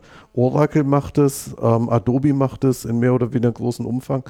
Es macht niemand, soweit ich weiß, so ähm, offensiv wie Microsoft, mhm. aber die anderen machen das sehr wohl auch. Mhm. Es ist ja auch äh, derzeit gehen ja auch viele, werden auch gerade viele mittelständische Unternehmen wohl zu einer Lizenzüberprüfung aufgefordert und ja. in dem Zusammenhang war noch ein netter Vergleich. Ähm, da wird wohl auch immer gleich ein, ein bestimmter Goldpartner empfohlen, der durch dieses Audit die, die betroffene Firma begleitet.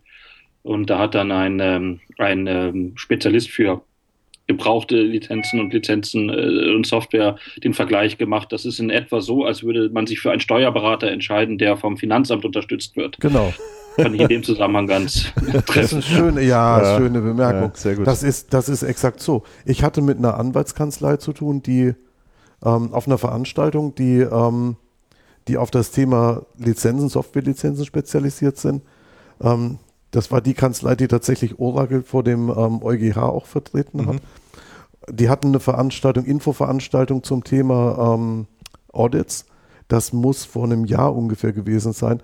Hochspannend und der hat gesagt, die, ähm, die Leute rufen, die Unternehmen rufen bei ihnen an, wenn ein Audit ins Haus steht. Es ist völlig egal, was die Rechtsberatung oder Rechtsbeistand kostet, spielt überhaupt keine Rolle. Die Frage ist, wann könnt ihr kommen? Kommt bitte sofort. Hier ist, hier ist PwC oder irgendwer im, im Haus und möchte unsere Unterlagen sehen, dürfen die das. Mhm. Also es ist ähm, ganz massiv und ähm, es ist ein Thema, was, was über die Zeit auch massiv zugelegt hat. Es gibt recht interessante Lösungen für, ähm, auch so automatisierte Lösungen, die ähm, Lizenzmanagement ermöglichen und ähm, das, das, soll, das, das sollten sich verstärkt auch Systemhäuser anschauen. Und, es gibt ähm, eine Menge Systemhäuser. Es gibt eine Menge Systemhäuser, die ja sich, ähm, obwohl sie entsprechend aktiv werden, auch zum Teil ähm, Cloud-Lösungen ähm, äh, aufsetzen für Kunden. Ähm, also wenn sie, insbesondere wenn es darum geht, ähm, On-Premise-Lösungen in die Cloud zu hieven von den Kunden, dass sie sich das, Thema Lizenzen nicht anfassen. Also es ist immer Sache des Kunden natürlich. Und ähm, ich ja, habe jetzt äh, des Öfteren davon erfahren, dass, ähm, Lizen dass Systemhäuser da einfach die Finger davon lassen und sagen, also so wie sie lizenziert sind, das sind ihre Sachen, ähm, das fassen wir nicht an bei ihnen. Es sei denn, sie wünschen es natürlich unbedingt. Mhm.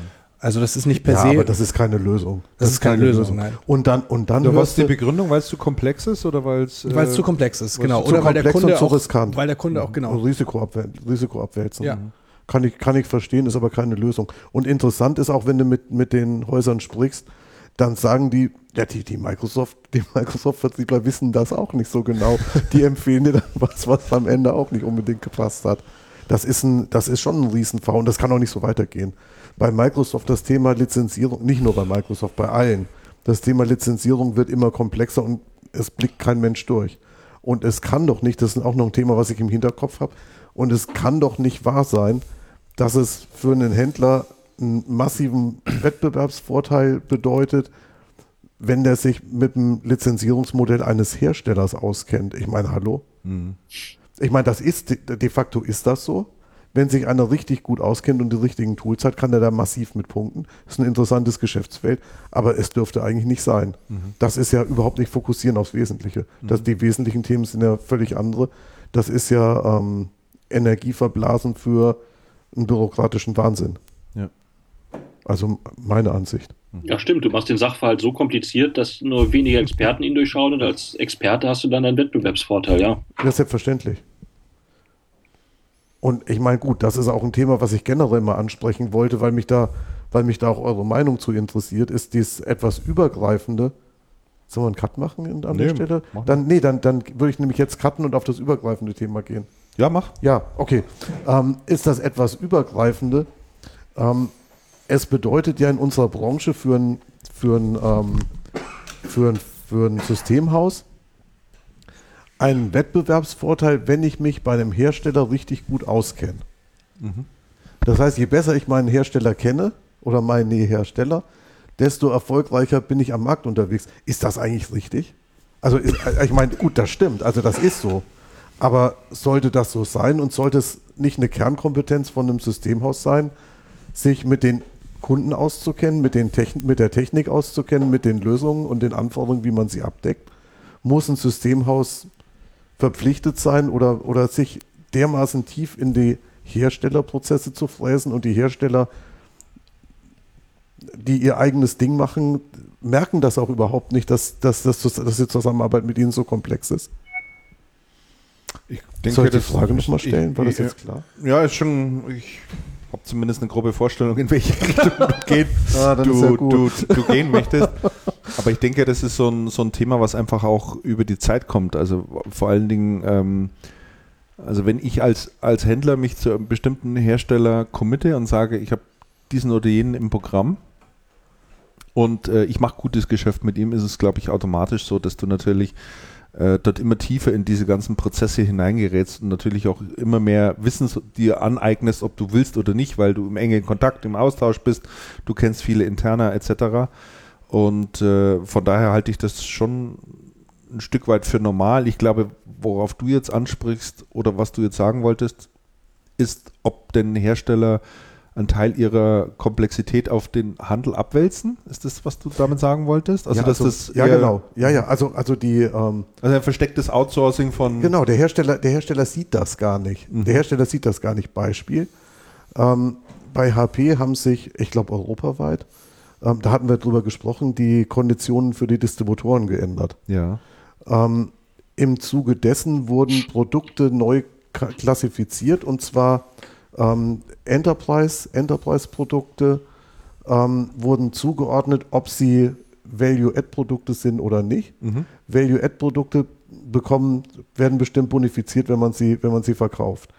Ähm, das Interessante ist, dass die Zuordnung relativ unsystematisch wohl geschehen ist, unheimlich viele Produkte betrifft und die, und die Distribution jetzt hergehen muss und muss überlegen, okay, wie muss ich in Zukunft kalkulieren und müssen wirklich Tausende von Angeboten und von Projekten, die sie in der Vergangenheit gemacht haben, neu kalkulieren unter den neuen Bedingungen und müssen schauen, was passiert und wie man zukünftig anbieten muss. Das heißt, es entsteht eine Komplexität dadurch, dass der Hersteller zuordnet.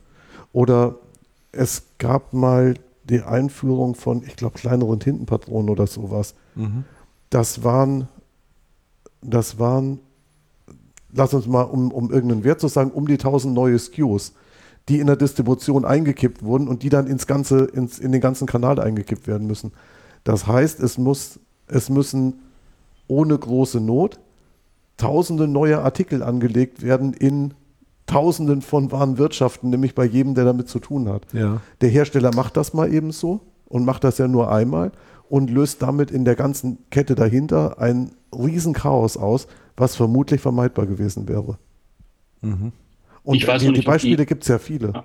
Ich weiß noch nicht, ob die, die Formulierung Komplexität dann auf die Händler oder den Partner abwälzen ist dann so ganz Ab, trifft. Manche Dinge trifft nicht, nee. Genau, weil äh, manche Dinge sind ja einfach so komplex geworden, dass ich dann ein tiefes Verständnis meines Lieferanten oder Herstellers äh, haben muss. Ne? Das sieht man heute, mir ist gerade heute Morgen, dass das ein ähnlicher Sachverhalt bin mit dem Auto ähm, unterwegs gewesen. Dann kam dann der Warnhinweis, äh, der rechte Reifen hinten verliert, verliert Druck, fahren Sie sofort rechts ran. Was machst du? Du bist früher dann, das habe ich in dem Fall auch gemacht, zu einer Tankstelle gefahren und mhm. da hat mhm. sich dann auch ein, ein, Meister dann das angeguckt. Aber da ist die Komplexität bei den Fahrzeugen mittlerweile ja auch so hoch, dass du nur zu der Werkstatt deines, deines Herstellers ja. ähm, fahren kannst. Und ein anderer ist damit überfordert. Ja. Das äh, ist, ein, ist ein ähnlicher Sachverhalt, finde ich. Die Dinge sind dann einfach so komplex, dass nur noch die Fachleute, die, die Verständnis für diesen einen Hersteller haben, damit noch umgehen können. Ne? Jetzt, jetzt Anschlussgedanke. Anschlussgedanke. Ähm, zum Beispiel der Michael Schickram, der uns die leckeren Nüsse geschickt hat, konzentriert sich genau aus dem Grund auf, auf einen Hersteller, nämlich HP, mhm. weil er sagt, ich kann nur den einen handeln. Ich kann mich bei keinem anderen so tief reinfinden. Und er kennt auch bei HP jeden. Er ist wirklich super vernetzt und das ist für ihn schon ein Wettbewerbsvorteil. Zumindest in, gegenüber Läden seiner Größe, etwas größeren. Bei den ganz großen ist so, die haben eine riesen HP-Mannschaft da sitzen, die das dann, die das dann, äh, das Thema dann auch abhandeln und eine HP-Buchhaltung und, und, und. Ähm, das funktioniert doch aber bei einer HP, würde ich sagen, kannst du das machen weil eine HP ein Hersteller ist, der ja für fast jeden, für fast jede Anforderung ein Produkt hat oder in fast jeder Produktkategorie ein Produkt hat. Mhm. Da, da geht das irgendwie schon. Und Anschlussüberlegung jetzt, was passiert eigentlich, wenn HP sich jetzt spaltet? Okay, das ist jetzt ein bisschen wüst gesprungen, aber vielleicht ähm, behalten wir die Frage mal im Hinterkopf. Also, was passiert, wenn HP sich spaltet? Müssen sich die Partner dann auch spalten oder beziehungsweise müssten die sich nicht klonen? weil man dann sich plötzlich in, in zwei komplett unterschiedliche Unternehmen einarbeiten muss und da so tief den Kontakt halten. Ja, aber ich meine. Und jetzt hast du eine HP und dann hast du eine Microsoft-Lizenzierung, dann hast du eine Semantic, was du noch ab und zu verkaufst, und dann hast du noch, was weiß ich, eine AVM, die, die dann irgendwas wieder über Amazon verkauft haben, was dich ärgert. Wie, wie kriegst du diese Komplexität als Händler denn gedengelt oder als Systemhaus? Und dann hast du ja noch deine Kunden, die was von dir wollen. Ich glaube, ich glaube Spalten, Spalten oder Klonen läuft das, glaube ich, gleich hinaus. Das könnte man in dem Fall beides machen, ne? Irgendwie schon, ja. ja, aber es, es, es, es, es gilt letztendlich der alte Spruch, mit gefangen, mit gehangen. Also ich meine, du begibst dich da natürlich auch in eine extreme Abhängigkeit. Absolut, ja, ja absolut. Äh, und, und wenn, wenn sich ein Haus entscheidet, ein Systemhaus entscheidet und sagt, das ist der Partner meines Vertrauens oder der Hersteller meines Vertrauens, äh, dort knie ich mich auch richtig rein, äh, dann profitiert er ja davon, ja, und wenn es natürlich dem Lieferanten dann mal schlecht geht oder er irgendeine andere Strategie verfolgt oder wie auch immer, ähm, dann hat er natürlich auch ein ja. Problem. Das sind diese Abhängigkeiten, die es halt gibt. Aber äh, das gibt es in der ganzen Branche, das ist völlig egal. Ja, ich ja? wollte gerade sagen, es ist doch das Tagesgeschäft. Das ist in der Autobranche nicht ist aber doch das, das ist doch das Tagesgeschäft von den Systemen, also was du gerade beschrieben hast, Andreas. Ja. Und ich glaube, es erklärt auch, es erklärt auch, warum die Partnerkonferenzen immer jeweils so gut besucht sind von den Herstellern. damit man dann wieder hinterherkommt, das alles zu verstehen, was die vorhaben und was die gerade so machen. Die sind ja immer traditionell unglaublich äh, gut besucht, diese Partnerkonferenzen. Ja, ja, ja. Ja, ich meine, du allokierst ja da äh, eigene Mitarbeiter drauf, ja, äh, die, die dann bestimmte Themen mitverfolgen müssen. Äh, ver verwendest Ressourcen, besuchst Sachen, kniest dich rein, machst dich schlau und und und. Da willst du natürlich wissen, welche, welche langfristige Strategie verfolgt denn mein Lieferant mhm. überhaupt. Ne? Macht es Sinn, dem da zu verfolgen also oder zu folgen oder nicht? Oder muss ich mal eine Alternative für den einen oder anderen Bereich suchen? Ich, ich würde da gerne was dazu, einen Gedanken dazu ergänzen. Ähm, ich spreche schon, auch seit ich damals Volontär bei der CP war, regelmäßig ähm, die Hersteller darauf an und habe noch nie eine befriedigende Antwort bekommen, ähm, warum die, ähm, es ist die Frage, ob das überhaupt in der Pflicht der Hersteller liegt. Ich frage sie einfach mal, ähm, ob sie nicht in der Pflicht sind, ähm, die Systemhäuser noch stärker im Beratungsbereich fit zu machen. Und ich höre da immer nur sehr, sehr unbefriedigende Antworten, bis gar nicht. Ähm, es ist auch die Frage, ob das überhaupt die Aufgabe der Industrie ist. Fakt ist, ähm, große Themen wie ähm, die jetzt gerade im Kommen sind, über die viele sprechen, wie Big Data, ähm, auch wie BI, ähm, wie Internet ähm, of Things, vielleicht auch ähm, Industrie 4.0, die leben ja erstmal darüber, dass man die als, als Systemhäuser übersetzt von der Industrie. Mhm. Und da kommt nichts. Mhm. Und das Nein, kann man natürlich auch auf, auf speziellere Produkte sogar noch runterbrechen. Aber ähm, wir schreiben immer ähm, in der Presse regelmäßig, auch darüber berichten wir, wie Systemhäuser Consultants werden müssen, wie sie sich aufstellen müssen gegenüber den Kunden, dass man sich als Trusted Advisor aufstellt. Aber von der Industrie kommt herzlich wenig. Es mhm. ist die Frage, ob das überhaupt in der Verantwortung ist, in, in der Industrie. Aber Fakt ist, dass die sich mit diesem Thema nicht beschäftigen, sondern eher mit dem Thema, ja. wie, wie du gerade äh, gesagt hast, Andreas, dass man sich quasi selber immer komplexer macht, aber nicht, dass man mal den Kunden überhaupt mal in die Hand gibt, was Industrie 4.0 überhaupt ist, dass er mit seinen ja. Endkunden sprechen kann zum Beispiel. Ja, das ist, das, ja, das stimmt schon. Das, das, das, das, ist schon das ein interessanter Punkt. Punkt. Also, ähm, ein sehr guter Punkt. Es gibt ja auch den, den Spruch, wo man sagt, der Handel ist die verlängerte Werkbank des Lieferanten sozusagen. Also da entsteht die eigentliche Geschichte dann erst. Und das schon natürlich die Frage berechtigt, wo müssen die, wo, wo müssen die Schnittstellen liegen, wie sind diese definiert und wie tief gehen die sozusagen rein. Und das hat sicherlich was auch mit der Komplexität der Produkte wiederum zu tun, die, über die wir hier sprechen. Umso äh, komplexer ist, ist die ganze Angelegenheit dann ich, natürlich. Ich stelle ne? fest. Aber es gibt, es, geht, es gibt ja teilweise auch den Trend, dass Hersteller äh, bestimmte Partner irgendwann integrieren. Ja, weil sie, weil sie so gut darin weil sind. sie so gut darin ja, ja, sind, äh, diese Dinge voranzutreiben. Also, also, also, selbst diesen, diesen Weg gibt es ja. Und äh, ich glaube, da braucht man sich nichts vormachen. Die Strukturen bei den Herstellern sind gegenüber noch 10, 15 Jahren mittlerweile einfach zusammengeschmolzen. Das ist schon das, so. Da, da, ist der das Kostendruck ist so. und der Wettbewerbsdruck so hoch, dass bestimmte Ressourcen ganz einfach nicht mehr vorgehalten werden.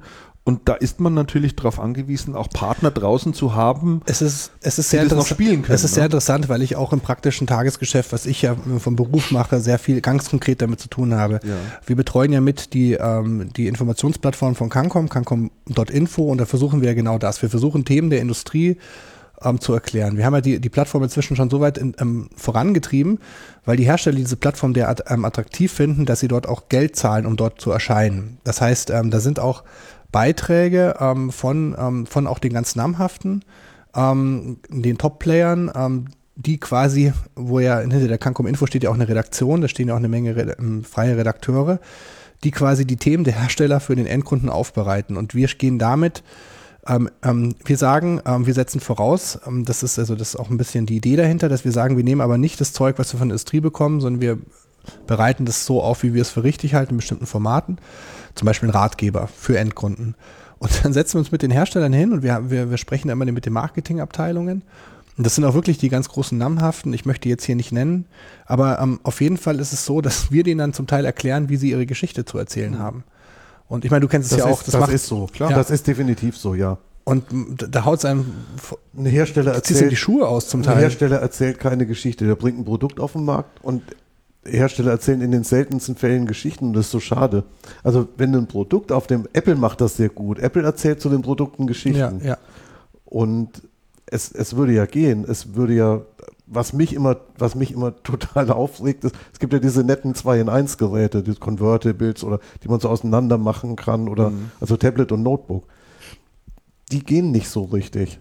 Warum gehen sie nicht so richtig? Ja, weil niemand weiß, was er damit machen soll. Ähm, warum weiß das niemand? Ja, weil es niemand sagt. Weil niemand hergeht und sagt, hey, mit dem Ding kannst du doch, wenn du also Anwendungsszenarien aufzeigen. Anwendungsszenarien. Also du, du bist, du bist, ähm, du bist bei euch Redakt, äh, du bist ja nicht Redaktionsleiter, sondern äh, Verlagsleiter. Du musst halt häufig dich mit den Leuten zusammensetzen. Da musst du online sein, da musst du dies und das und dann hast du ein Gerät und dann machst du zack und dann hast du das Tablet in der Hand und gehst zu den Jungs und sagst, hier, pass mal auf, so geht das nicht und mit dem Notebook bist dann unterwegs, wenn du, wenn du zum Flieger gehst oder sowas. Mhm. Und das macht aber niemand. Es erklärt niemand. Und ein Händler kommt vielleicht drauf und viele An und manche Anwender kommen auch drauf. Und dann könntest du hergehen und sagen, okay, da hat gerade ein Unternehmen hat gerade, was weiß ich, 500, 500 Geräte XY von mir gekauft. Und dann sagst du, oh, okay, super. Machen wir eine Geschichte drüber. Was machen die denn damit? Ja, arbeiten. Aber das, das, das, ja, aber das Stückzahl, ist so Stückzahl, Gerät versenkt, egal. Aber das, das war eben lange Zeit Aufgabe des Herstellers, meiner Meinung nach, den Markt darüber aufzuklären, was man mit diesen Produkten macht.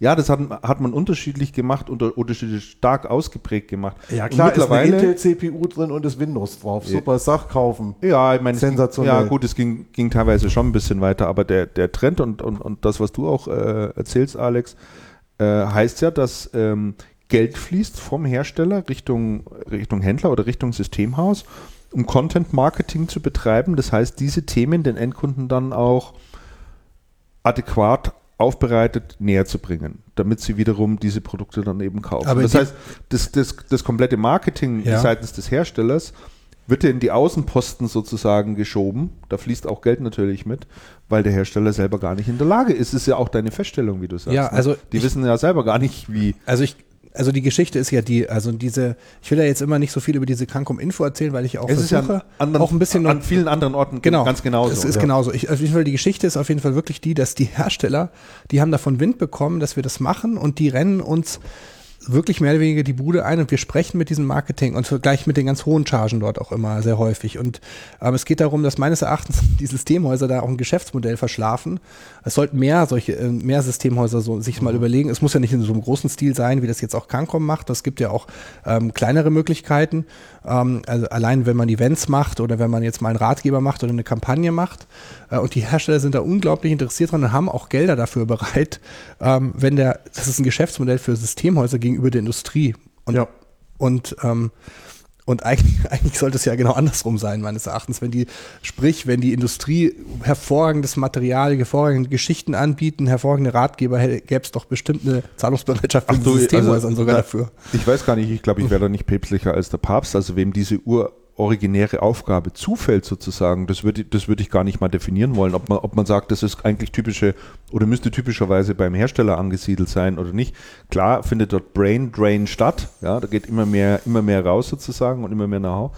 Aber wenn ein Händler in der Lage ist, diese Themen gut zu spielen und äh, dort das zahlt sich ja für ihn auch aus. Der macht das ja nicht umsonst. Wer die Themen gut spielt, macht mehr Umsatz. Der macht einfach, der ja. macht dann schlicht und einfach mehr Umsatz, so. ja, und baut sich Know-how auf. Und Gelder sind da äh, bereit für die Industrie auch dafür. Also das kriegen wir mit und nicht nur immer im, im, im großen Stile. Oft ja. ist es oft ist sogar mehr, mehr drin, als man eigentlich glauben mag. Ja. Aber da, da stimme ich dir zu, Christian. Es ist ja letztendlich ähm, gleichgültig, we von wem das kommt. Ne? Und wenn der Hersteller die Leistung nicht so selber erbringt und dafür einen externen Dienstleister holt und die wird dann erbracht, hat er immerhin erkannt, dass das da vielleicht besser aufgehoben ist und ähm, insofern sehe ich das auch jetzt nicht so als starkes Problem an, sondern Hauptsache, es äh, kommt dann irgendwann. Ne? Aber es, es kommt de facto gerade nicht. Vielleicht ist nicht die, vielleicht ist nicht das Problem, bei wem die, bei wem die, die, die Verantwortung liegt, aber das Problem liegt, äh, ist existiert. Also definitiv, dass dort keine Brücke geschlagen wird zwischen Industrie und Systemhaus, äh, was, was diese ja, Geschichte so. angeht. Es gibt ja auch, es gibt ja auch diesen, es gibt ja auch immer diese Reaktion, das haben wir jetzt schon häufig mitgekriegt, ja gut, in den letzten Jahren sowieso, ähm, schon häufig mitgekriegt, dann kommt, dann kommt vom, vom, der Distributor hat, irgend, hat irgendeine Maßnahme und stellt die ein oder der, oder vom Hersteller kommt, das bringt nichts. Machen wir nicht mehr, das bringt nichts. Und das bringt nichts, heißt aber tatsächlich, es bereitet mir viel Aufwand. Und ich würde die Zeit lieber anders verwenden. Mhm. Ob es was bringt oder nicht, keine Ahnung. Hat man dann auch gar nicht so genau hinterfragt. Es gibt dieses, dieses das ist so ein Totschlägerargument. Bringt nichts. Machen wir nicht mehr, bringt nichts. Oh, okay. Der ist zu aufwendig. Verbringe ich jeden Tag fünf Stunden mit Scheiße. Zeit, die ich nicht habe. Mhm. Das ist, das ist echt schon erstaunlich. Und jetzt würde ich gerne noch einmal wieder ein, ein, kleines, ein kleines Schrittchen zurückgehen ähm, zu dem, wo wir, wo wir gerade hergekommen sind. In den vielen Jahren, die wir, die wir Channel-Befragung machen, ähm, schaue ich mir immer an, was die Händler sagen, weil wir auch, weil wir auch ähm, wörtliche Statements mitnehmen und was sie reklamieren, was es bei den Herstellern nicht gibt. Und dann ist es ganz häufig so, und ich würde mal sagen, in ungefähr 40 bis 50 Prozent der Fälle, das, was ein Händler reklamiert, was beim Hersteller nicht gibt, was er gerne hätte, sagt mir der Hersteller drauf, Wieso? Das gibt's. Das haben wir. Das wissen die bloß nicht. Das wissen die bloß nicht. Es passiert unheimlich oft. Und das kann ja wohl nicht, erstens kann es ja wohl nicht wahr sein. Und zweitens ist es völlig kontraproduktiv. Hm. Ist völlig kontraproduktiv. Und meines Erachtens ein, ähm, schon auch ein Kommunikationsproblem. Mhm. Gestörte Kommunikation durch den Channel. Ja. Durchaus. Schönes Thema. Schon, oder? Ja. Vielleicht kriegen wir auch mal ein bisschen Feedback, äh, so auch Einschätzungen ja, das, und Erfahrungen. Das würde mich sehr interessieren. Äh, der Hörer, wenn da einer, der eine oder andere was dazu beizutragen hat oder wie seine eigene Wahrnehmung ist oder ob er Verschiebungen sieht in, in, in der Konstellation, wie auch immer, da sind wir natürlich auch ganz dankbar, äh, damit wir hier nicht die totale Bodenhaftung genau. verlieren. Ich würde mal, ich mal in die Runde, also in die Hörerrunde fragen, wie viel Hersteller, wie viel Hersteller kann ein Händler der, ein Händler, ein, Systemhaus, der seriös arbeitet, verkraften. Ja. Wie viel, wie, wie viel sind zu handeln, ohne dass man komplett, komplett den Überblick verliert und ähm, alles aus dem Ruder läuft. Gibt natürlich immer noch viele, die auch den Ansatz fahren und sagen, ich brauche einen A-Brand, ja, also einen der großen Top-Hersteller sozusagen in meinem Programm, brauche aber, will aber dann auch immer noch eine Alternative haben. Ähm, äh, C-Brand irgendwie, ja, es gibt halt immer noch Kunden, die dann sagen, nee, ich, kann ich mir nicht leisten oder will ich mir nicht leisten oder äh, wie auch immer und man dann Alternativen braucht. Da steckt man da aber meistens nicht so drin. Ja, aber vielleicht kriegen wir da mal äh, ein bisschen Feedback äh, zu dem Bereich. Ich würde gerne noch ein Thema nachschieben wollen vom letzten Mal. Da hatten wir auch gesprochen über das Thema Chromebooks. Mhm. Ähm, und äh, da hatten wir einen Kommentar drauf bekommen auf, äh, auf unserer Webseite, und zwar vom Sven Blaukart, äh, dem das Thema hier mal, mal interessiert und der eigentlich Chromebooks relativ ein spannendes Thema findet und so weiter. Und ähm, ja, Chromebooks ist ein interessantes Thema, da tut sich einiges. Also mittlerweile werden in einigen Schulen auch die iPads ersetzt durch Chromebooks, weil sie halt preislich jetzt auch in der Range von 250, 300 Euro kriegst du ja so ein Chromebook ohne weiteres. Ähm, und äh, ich habe dem Sven gesagt, ich werde mal da ein bisschen recherchieren und mal versuchen, ein paar Zahlen rauszubekommen. Also der Chrome Chromebook-Markt in Deutschland ist absolut unterentwickelt, um nicht zu sagen unterirdisch. Also ist eigentlich gar keine Rede wert. Wir reden hier von etwa 200.000 bis 300.000 Stück, äh, die verkauft werden. Äh, pro, was, was zu trinken? Kaffee. Kaffee? Ja, ich trinke noch einen. Ich trinke noch einen, Dankeschön. Mhm. Ähm, etwa 200.000 bis 300.000 Stück, die pro Jahr verkauft werden. Das ist also überhaupt kein signifikanter Markt.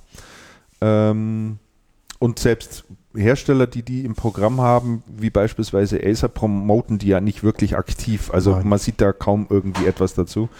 Und äh, insofern fällt das Thema hier eigentlich ein, ein gutes Stück weit runter. Das es, es ist natürlich auch so, dass gerade ähm, Hersteller wie Intel und Microsoft ähm, ihren OEMs sehr viel Geld dafür geben, ähm, klassische Notebooks zu bewerben. Ja. Und ähm, Google macht da halt in dem, in dem, ähm, in der, in der Hinsicht gar nichts. Gar nichts. Ne. Und dann fällt das, und dann fällt das Thema schon gerne mal hinten runter. Ja, klar. Ja. Und bei immer kleineren und bei immer kleineren oder, oder schwierigeren Budgetsituationen der Hersteller, ähm, generell mit den mit eigenen, mit eigenen, mit eigenen Geldern, da nutzt man halt zuerst die ähm, Intel und Microsoft Funds, die man hat, und kümmert sich dann um den ganzen Rest. Wobei ich ähm, jetzt ein paar Geschichten geschrieben habe und auch gesehen habe über Chromebooks in Schulen. Mhm. Nicht, also in Deutschland habe ich es noch nicht gesehen, aber im europäischen Ausland das muss, eine, das muss für Schüler eine sehr, sehr gute Lösung sein, weil das Gerät halt ähm, auf dem Schulgelände immer, immer online ist, weil da funktioniert das WLAN und weil der Stromverbrauch so, äh, so gering ist, dass man mit dem Akku über den gesamten Schultag kommt. Mit einem Akku. Und wenn was abstürzt, dann macht man halt das Browser-Tab zu und, und ja, startet neu. Es geht nichts verloren. Datensicherung etc. ist ja alles in, alles in der Cloud. Man muss sich um diese ganzen ja. Themen nicht. Also es also das muss, eine, das muss für Schulen wirklich eine sehr geschmeidige Lösung sein. Ja, es ist halt nie, nicht sehr kompliziert und sicherlich ja. auch äh, eine gute Alternative zu, zu iPads. Äh, das würde ich, das ich auch mal sagen. Auf dem kannst iPad natürlich immer noch, ich nicht glücklich immer noch ein paar Sachen mehr damit machen. Ne? Also schon mal eine vernünftige Tastatur und so weiter und so fort. Ja, ja, ja. Da geht natürlich einiges. Apropos Alternative zu iPads, da wollte ich schnell fragen, gibt es eigentlich Neuigkeiten von unserem Geliebten jetzt gerade auch zum Weihnachtsgeschäft Amazon-Telefon? Ja, da komme ich, komm ich noch drauf. Steht noch auf der Agenda? Ja, steht noch auf der Agenda, ja. Der, der Themenblock äh, Amazon. Ich warte nur, bis der Kaffee fertig ist. ich, Aber kündige, ich kündige an, ich muss um, um kurz nach zwölf los. Ja, alles klar. Ich werde heute nicht am ganzen Cast teilnehmen können. Ja, das sind zwei, das sind zwei Minuten, ist ja schon zwölf. Ja, es ist schon, uh. ist schon fast zwölf. Ja, magst du die Gelegenheit gleich ja, nutzen, dich auszuklinken? Ich klinge mich jetzt aus. Ihr du, musst, du musst unbedingt ich muss, ins Büro. Ja, heute, ich muss ne? heute noch, ähm, ich muss heute noch einen Stein klopfen und eine Tüte kleben. Nein, Scherz beiseite. Im, ähm, bei, uns ist, bei uns ist noch relativ viel los die Woche.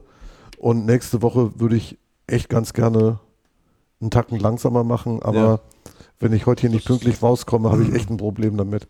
Genau, dann. Du willst, Weihnachten, du willst Weihnachten nicht arbeiten?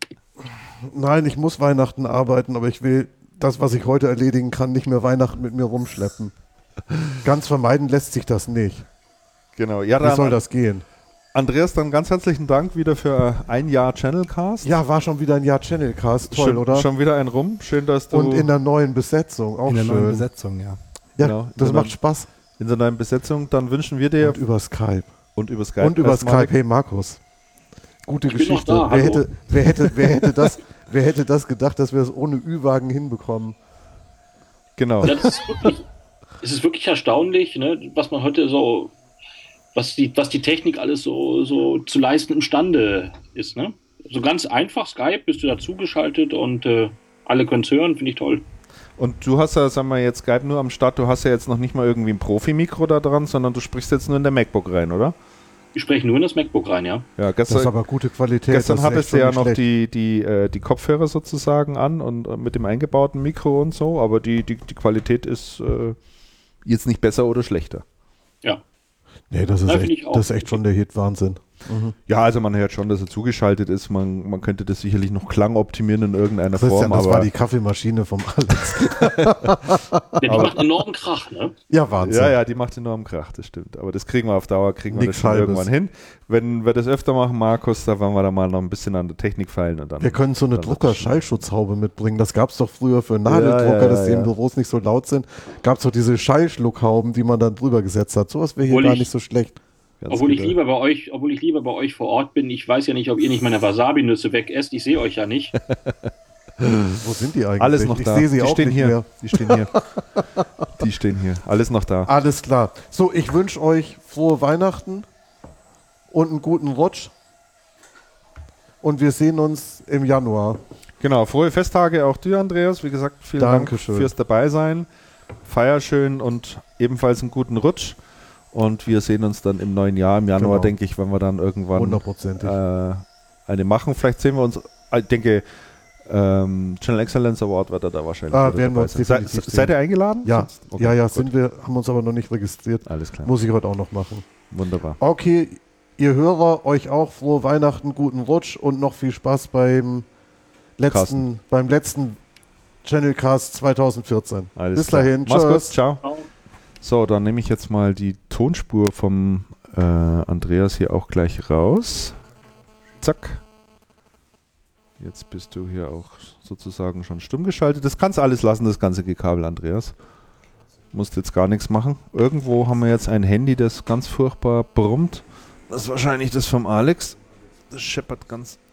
So, jetzt sitzen wir hier alleine, Markus. Also du jetzt in Flensburg und ich sitze jetzt hier am, alleine am Tisch. Der äh, Alex ist in der Küche und macht einen Kaffee nach dem anderen.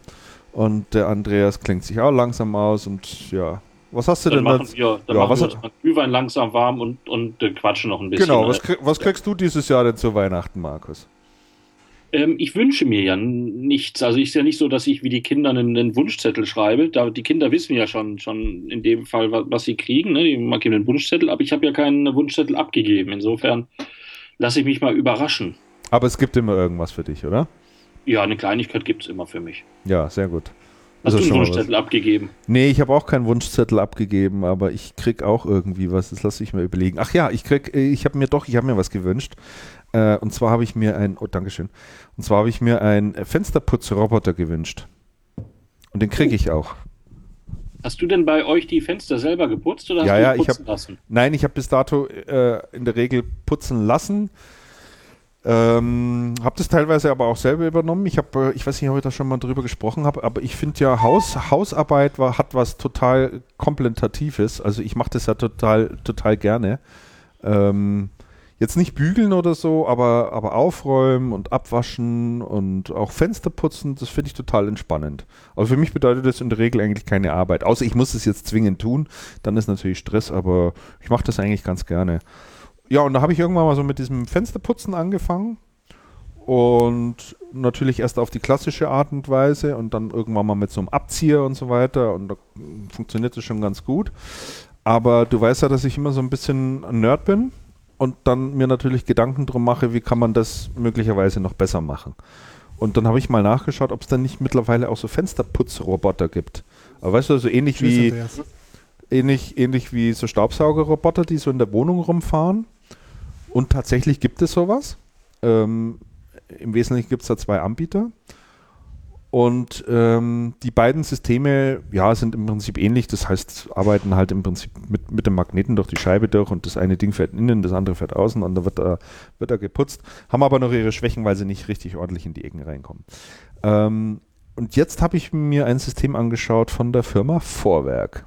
Vorher kennt ihr ja wahrscheinlich. Hallo, darf ich Ihnen mhm. mal meinen kleinen Kobold zeigen? Ne? So war das ja früher mal. Und Vorwerk hat ja ein äußerst interessantes Unternehmen übrigens. Die haben ja einen enormen Imagewandel hingelegt und äh, sind auch, was Produkte anbelangt, ja, neben den Staubsaugern, ich sag mal nur Thema Thermomix, äh, mittlerweile eben auch in das Thema Fensterreinigung eingestiegen und haben dort äh, ein Gerät an den Start, äh, wo du eine Flüssigkeit drin hast und einen Absauger und da fährst du einfach nur in einem Wisch über die Scheibe hinweg und dann wird die gesäubert und gleichzeitig getrocknet. Das habe ich mir gewünscht. Ich werde berichten, wie es funktioniert. Aber diesen, äh, diesen Staubsaugerroboter, den du angedeutet hattest, den äh, überlegen wir auch mal anzuschaffen. Ich finde die Dinger, glaube ich, ganz cool mittlerweile. Und äh, ja, dass man da nicht mehr den Staubsauger rausholt, sondern dass das kleine Ding da einfach durchs Wohnzimmer fährt, finde ich eigentlich äh, ganz netten Gedanken. Hast du schon einen? Ja, ich habe einen, einen von der Firma Rumba. Das waren, glaube ich, so die ersten, die diese Roboter rausgebracht haben. Vorwerk hat mittlerweile auch einen. Da lohnt es sich sicherlich noch mal ein bisschen einzulesen. Ich kann dir jedenfalls nur den Ratschlag geben oder den Hinweis geben, ähm, dass wenn du die am Start hast, das am best, die am besten zu einer Zeit arbeiten lässt, wo du nicht zu Hause bist. Sie sind doch, also ist schon störend laut, wenn du, wenn du okay. in, de, in, in der Wohnung oder im Haus bist. Aber sie erledigen ihre Arbeit sehr, sehr gut. Also muss man schon auch sagen. Die laufen einfach eine Stunde hier. Du kannst ja definieren, durch welche Zimmer sie durchlaufen sollen. Es gibt dann, dann so, so Leuchtfeuer. Ja, da machen sie den einen Raum sauber. Dann wissen sie, aha, da hinten muss ich noch hin. Und dann finden sie irgendwann zu ihrer Station zurück und laden sich wieder auf. Also das funktioniert alles gut. Also ja, kann man nicht. Kann man steht, nicht auf dem, steht irgendwann nächsten Jahr dann auf dem Wunschzettel. Ja, genau. Wunderbar. So, der ähm, Alex ist auch wieder da und wir können mal mit unseren Themen ein Stück weit voranschreiben. Da steht noch eine ganze Menge übrigens, sehe ich ja, gerade. Ja. Ne? Wir haben echt noch einen ganzen Haufen Zeug. Da schauen wir mal, wie weit wir heute kommen. Äh, jetzt muss ich hier mal meinen Browser wieder aufmachen. Nee, wo habe ich denn das? Ach Gott. Ähm, ich wollte übrigens ganz kurz was sagen, das wollte ich nur mal noch einwerfen, solange du suchst, Christian. Ja, ja, mach mal.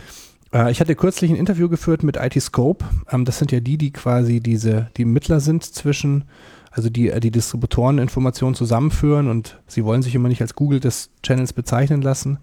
Haben aber inzwischen ja ähm, eine ganze Menge, 9000 Mitarbeiter aus dem Channel, die das nutzen und die einfach das nutzen, um ähm, ähm, nachzugucken, was ähm, der Hack und welcher Distributor gerade ähm, zu welchem Hack und welcher Verfügbarkeit welches Produkt auf Lager hat.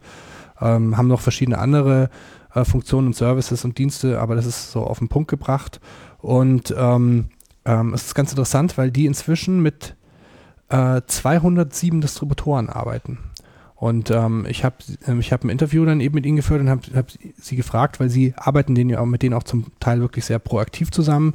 Das heißt, äh, sie kümmern sich darum, dass die, dass die Daten äh, von den Distributoren auch tatsächlich gut gepflegt werden, die die in ihren Systemen haben und geben denen auch Feedback dazu.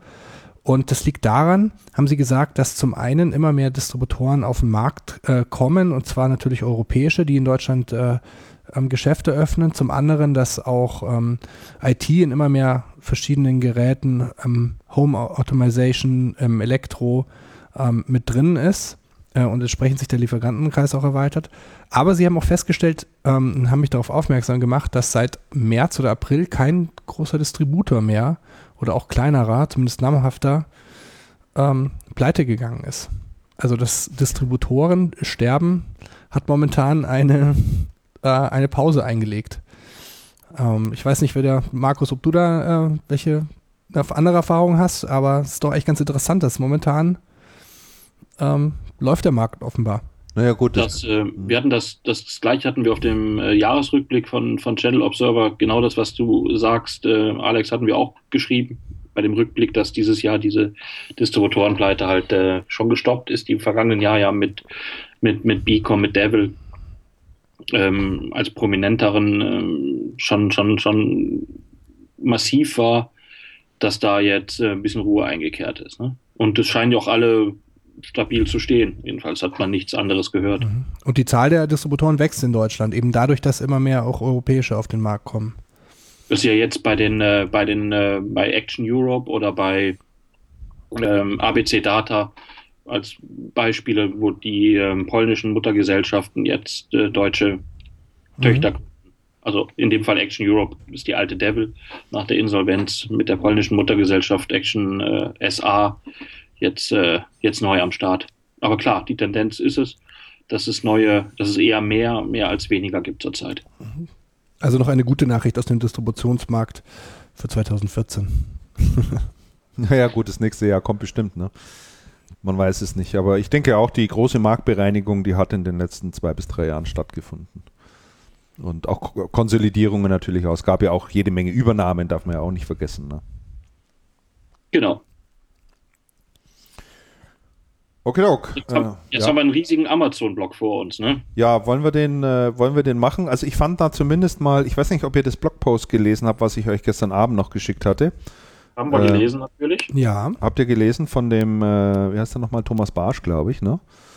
Thomas Brasch, Entschuldigung. Ähm, dem habe ich, äh, da habe ich auch noch einen Kommentar gestern Abend äh, drunter geschrieben über den Blog-Eintrag. Ja, und der hat ziemlich die Runde gemacht, zumindest in, in dem, auf Facebook habe ich es relativ stark ver, ver, verfolgt. Er hatte einen äh, Beitrag geschrieben zu dem Thema Umdenken muss der stationäre Handel und nicht, nicht der Kunde von Amazon. Und ähm, da geht er jetzt in seinem speziellen Fall äh, nochmal speziell auf den, den Buchmarkt ein Stück weit ein und ähm, berichtet also, dass äh, der stationäre Buchhandel es bis heute nicht geschafft hat, Antworten zu liefern auf äh, das Markttreiben von Amazon, dass halt immer mehr Büchen, Buchhändler auch aufgeben müssen.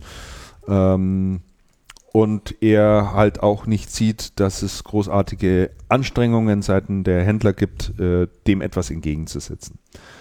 Ähm, das ist ein längerer, ausführlicherer Beitrag, den ich wirklich empfehlen kann, den auch mal, mal durchzulesen, weil er doch viele Dinge sehr stark, äh, sehr gut auf den Punkt bringt, auch wo die ganzen, die ganzen Problemfelder liegen und er natürlich hier auch ein Stück weit herausarbeitet, mit welchen großen Vorteilen eine Amazon an den Start gehen kann als weltweit agierendes Unternehmen, das äh, Steuerschlupflöcher ausnutzen kann, ähm, das natürlich in einer gewissen Art und Weise auch eine Monopolstellung hat in, einzigen, in einigen Bereichen und dies natürlich relativ einfach haben, einen kleineren stationären Händler an die Wand zu drücken, um es mal so zu sagen.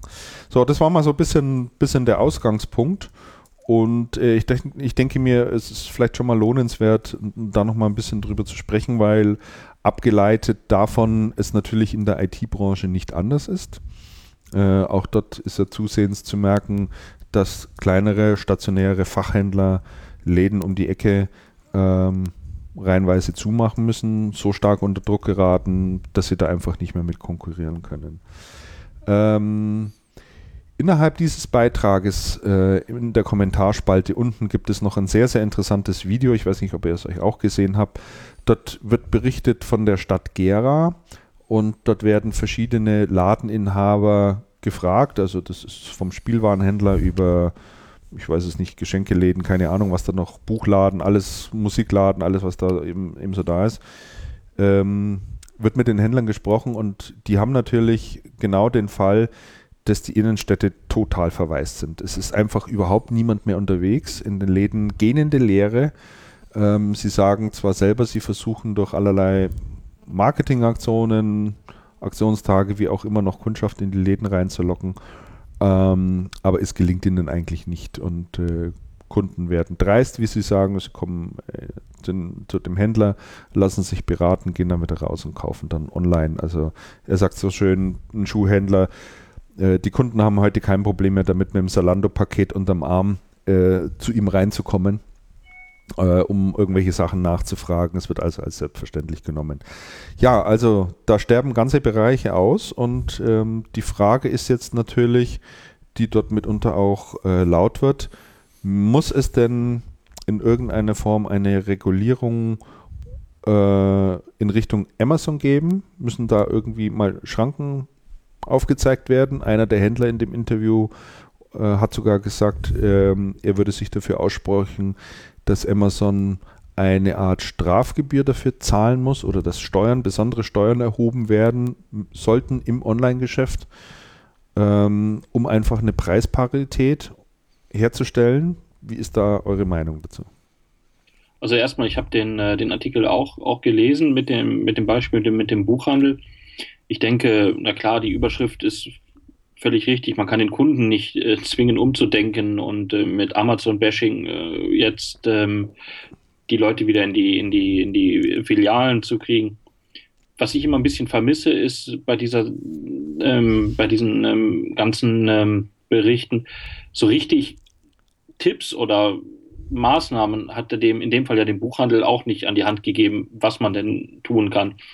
Ähm, online steht da ja auch, und da ist es sicherlich richtig, ein kleiner Bu Vorstadtbuchladen oder ein Stadtteilbuchladen, der kann sicherlich nicht online konkurrieren mit einer Amazon, indem er auch ähm, ins, ins, ähm, einen eigenen Online-Auftritt hat. Viele sind ja auch angeschlossen, zum Beispiel Antiquariate sind alle angeschlossen an, die, an den ZVAB, an eine Online-Plattform, wo auch viel gekauft wird. Also die tun da ja auch schon einiges und das Angebot diversifizieren oder sich spezialisieren, ist auch nicht immer erfolgsversprechend. In München gab es da, wenn man beim Thema Buchhandel mal bleibt, eine wirklich tolle Buchhandlung, Dichtung und Wahrheit. Die haben sich spezialisiert auf, auf hochwertigere Bücher, auf nummerierte Ausgaben, auf, auf äh, Vorzugsausgaben und Künstlerausgaben und hatten noch äh, Weinverkauf dazu. Die musste auch schließen. Ähm, und ähm, gerade in einer Stadt wie München könnte man ja auch denken, da ist ein bisschen zahlungskräftigere Kundschaft, die auch mal, mal exklusivere Bücher äh, kaufen. Aber auch das Konzept hat nicht gefruchtet. Also ich denke, meine Antwort ist da, ist da schwer zu finden für die, für die äh, Buchhändler.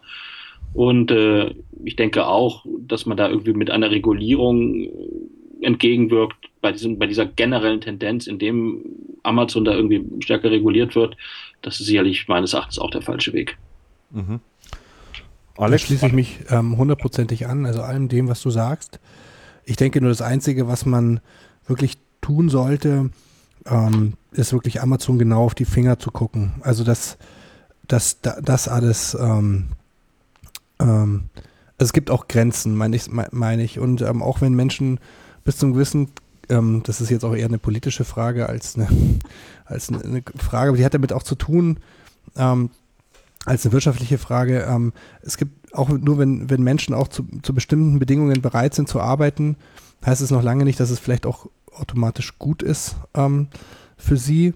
Und ähm, ich denke schon, dass solange ähm, Amazon unter fairen Bedingungen und auch ähm, sozial gerechten Bedingungen ähm, Arbeit bietet, und das steht ja, wird ja auch viel diskutiert, ähm, aber solange das der Fall ist, ähm, kann man ja schlecht Amazon es verbieten, es zu tun, ihr Geschäft zu machen. Und ähm, also die eins, das Einzige, was man eben quasi, wo die Politik eingreifen könnte, wäre in der Kontrolle dieser eben dieser Bedingungen, Arbeitsbedingungen, die Amazon setzt. Und ähm, wenn das halt dann so ist, es klingt halt sehr hart, aber dann muss sich halt ein Buchhandel ähm, irgendwie versuchen, ähm, und es gibt ja auch ähm, gibt ja auch Beispiele, wie das geschafft wurde. Ich kenne es jetzt im, Buch, im, Buch, im Buchgeschäft nicht, aber es gibt ja durchaus äh, in anderen Segmenten ähm, durchaus erfolgreiche ähm, Beispiele, wie, Laden, wie Läden trotzdem noch existieren konnten. Ähm, eben stark durch eine starke Kundenbindung. Und das ist zum Beispiel, wenn ich da unterbrechen darf, ich sehe ja nie, ja. ob du fertig sprichst, weil ich kein Bild hier habe, aber die ähm, beim IT-Handel ist das sicherlich ein das Fall. Das meinte ich jetzt zum Beispiel. Ja, ja, genau. Ja, ja. Wir hatten ja, wir haben hier in Flensburg auch ein paar, paar IT-Händler auch noch mit, mit Ladengeschäften und äh, da ver vermisse ich einen Hinweis zum Beispiel auf das, das Dienstleistungsangebot. Ich habe mich mit einem vor kurzem unterhalten, da kam auch ein Kunde rein und hat nach einer Notebook-Einrichtung äh, mit WLAN gefragt, das hat er dann gemacht. Da könnte man im Schaufenster ja mal drüber hinweisen. Ich habe mich im Sommer mit dem Frank Röbers, dem Synaxon-Chef, PC-Spezialist etc. getroffen in Hamburg, wo er ja ähm, mit einem Laden gestartet war, 101, wo ausschließlich Dienstleistungen äh, verkauft werden. Und da siehst du richtig die ganze äh, Ladenfront vorne. Die Glasfront ist mit den verschiedenen Angeboten äh, beschriftet, was, was, was alles angeboten wird. Von einer äh, Smart Home über, über Unterhaltungselektronik, über DSL-Einrichtung. Und im Laden ähm, sitzen dann die äh, auch die diejenigen, die Reparaturen ähm, durchführen hinter einer in einer Glasfront, wo der Kunde richtig seine die Reparatur bei der Reparatur zuschauen kann. Und die verschiedenen Szenarien, Lösungsszenarien sind da aufgebaut. Zum Beispiel ein Szenario DSL-Verkabelung und ein äh, Szenario mit, ähm, mit Home Entertainment. Und dann kann der Kunde sagen, das hätte ich aber auch gerne und dann, dann wird das gemacht. Also das ist ein Beispiel, ich finde, das sollten, das sollte auch Schule machen, dass man da das auch mal, mal offensiver vermarktet. Und ähm, der Frank Röbers hat auch gemeint, am Anfang hatten sie diese Dienstleistungen nur im Ladengeschäft selber darauf hingewiesen und das ist ja vielen Kunden nicht aufgefallen. Und im zweiten Schritt hatten die das dann richtig ähm, großflächig auf die, äh, auf die Ladenfront an die, an die Fensterscheiben angebracht. Und äh, dann sind viele Kunden darauf aufmerksam geworden und direkt in das Geschäft gekommen. Also er hat da auch richtig Laufkundschaft äh, abgepasst. Das Problem ist natürlich bei Büchern, dass man da schlecht ähm, Dienstleistungen drumherum genau. kann. Ne? Genau, das war jetzt, das war der jetzt der. der ich lese es der, Ihnen vor. das war jetzt der, der äh, Schwenk zu unserer Branche, wo man dann noch was tun kann, ne? Wo, aber gut, aber, aber, aber Stichwort Lesungen, also warum nicht mal eine Lesung in einem, Buchhal äh, in einem Buchladen? Ähm, ich weiß es nicht, jetzt hier Ach, kluge nee. Tipps geben von außen ist schwierig. Ja, ich meine, da hat er, da hat er, hat er in seinem Blogpost ja auch, auch viel drüber geschrieben. Natürlich gibt es dort äh, verschiedene Ansätze, ja, dann kriegst du da noch was zu essen und es gibt noch einen Wein dazu und, und so weiter und so fort. Natürlich kann man alles versuchen, da ein Stück weit aufzu, aufzuwerten.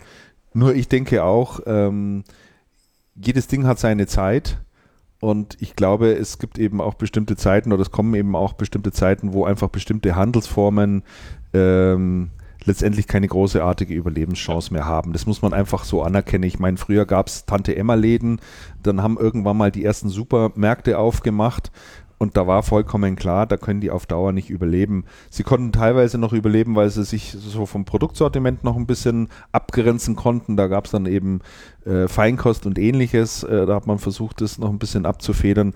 Aber bitte, wo gibt es heute noch einen Tante-Emma-Laden? Gibt es einfach nicht. Die Kunden erwarten ein breites, großes Produktportfolio, Sortiment. Ähm, also gab es Supermärkte. Später haben sich dann ganze äh, Gewerbegebiete sozusagen heraus äh, herauskristallisiert. Es wurde auch, ging auch immer mehr aus der Stadt heraus. Also dieses Thema ist ja nur wirklich nicht neu. Heute ist man vor der Stadt sozusagen und hat dort eben diese großen Shopping Malls, jetzt noch gar nicht mal in dem, in dem großen amerikanischen Stil, aber auch das ist passiert und, und da musste der Einzelhandel in den Stadtlagen zumindest schon drunter leiden. Äh, und jetzt haben wir halt, äh, jetzt haben wir halt das Thema Internet und äh, das einzige Differenzierungsmerkmal oder über was der Handel sich eben lange Zeit differenziert hat, war ausschließlich der Preis. Und das geht halt jetzt einfach nicht mehr. Also dieses Thema ist ganz einfach durch.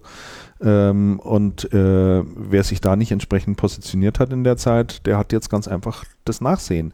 Und Service ist da ist da nicht immer so einfach. Also 101 mag da jetzt mal, mal eine Ausnahme sein und äh, sie versuchen das ja auch erfolgreich zu machen, jetzt aber auch hoch zu skalieren in Richtung Netz. Ja, äh, auch da den Vertriebsweg muss man ganz einfach gehen. Äh, aber ansonsten für den klassischen IT-Fachhändler um die Ecke sehe ich ehrlich gesagt keine großen Chancen mehr. Das Thema ist einfach durch, muss man einfach so sagen. Es gibt, äh, es gibt gewisse Möglichkeiten, wie gesagt, mit dem, mit dem Service, wenn, sollte man, kann man sicherlich überdenken, den offensiver zu verkaufen, aber ich stimme dir zu, Christian, manche Geschäftsmodelle sind halt einfach schwierig geworden und der Buchhandel gehört sicherlich dazu. Und ähm, da ist es auch immer klug dahergesagt in solchen Blogs, wenn dann gesagt wird, die sollen Lesungen machen. Aber ich bin da auch ab und zu mal in diesen Lesungen gewesen. Da sitzen 20 Leute und vier kaufen nachher das Buch. Ja. Hast du 100 Euro Umsatz gemacht und 100 Euro Umsatz sind auch noch nicht 100 Euro Gewinn. Ne? Ja. Also das ist einfach auch nicht die, die Lösung jetzt. Ja, und ich finde diese, diese Diskussion dann auf, auf, auf der Metaebene sozusagen, also dass man dann sagt, ja, es geht hier aber um, um das Thema Solidarität und um die Stärkung des Einzelhandels und das ist ja ein Stück weit ein Kulturgut, was man dann hat und und und. Ähm, das greift halt irgendwie auch nicht, ja. Also,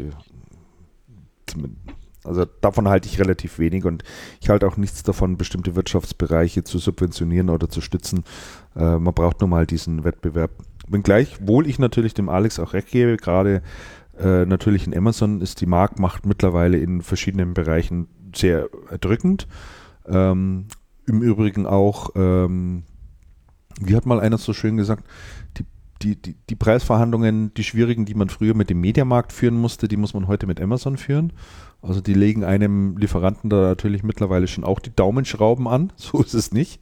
Und das ist auch ganz unlustig, aber ähm, ja, aber das lässt sich einfach nicht aufhalten. Ne? Gut, dass du es gut, dass du es ansprichst. Da, da hatten wir auf, auf Genlob Server auch vor kurzem einen, einen Bericht über den, äh, wo wir uns auf einen, einen Blog auch äh, berufen haben, kassenzone.de. Ja dass Amazon zunehmend seine, seine Marktmacht da ausspielt und die Hersteller jetzt gerade in den letzten Monaten immer stärker unter Druck setzt. Und äh, dein Beispiel stimmt absolut, was, was früher beim, bei einem Besuch in Ingolstadt nicht besonders vergnüglich war. Das erwartet den, den Hersteller jetzt, jetzt bei Amazon. Also da gibt es keine, keine Kekse und keinen Kaffee mehr, sondern da wird äh, der Druck erhöht und die Daumenschrauben werden, werden angesetzt. Und äh, äh in dem Beispiel auch die, die Preise für die ganzen ähm, Marketingmaßnahmen hat Amazon auch drastisch erhöht für, für Produkttexte einstellen, für, für ein Bild daneben stellen. Da wird mittlerweile richtig äh, stark zur Kasse äh, gebeten. Ähm, wenn man jetzt zum Beispiel einen, ähm, einen, ähm, einen Text nicht nur mit, mit Bild, nur mit einfachem Bild und einfachem Text bewirbt, ein Produkt, sondern da etwas äh, mehr Raum haben will, sind da 60.000 Euro im Jahr schnell nochmal gezahlt on top von den, von Seiten der, die die Hersteller zahlen müssen. Also da ist sich Amazon natürlich dieser, dieser Macht bewusst immer mehr und jetzt wird das auch in, äh, wird das auch monetarisiert. Ne? Mhm.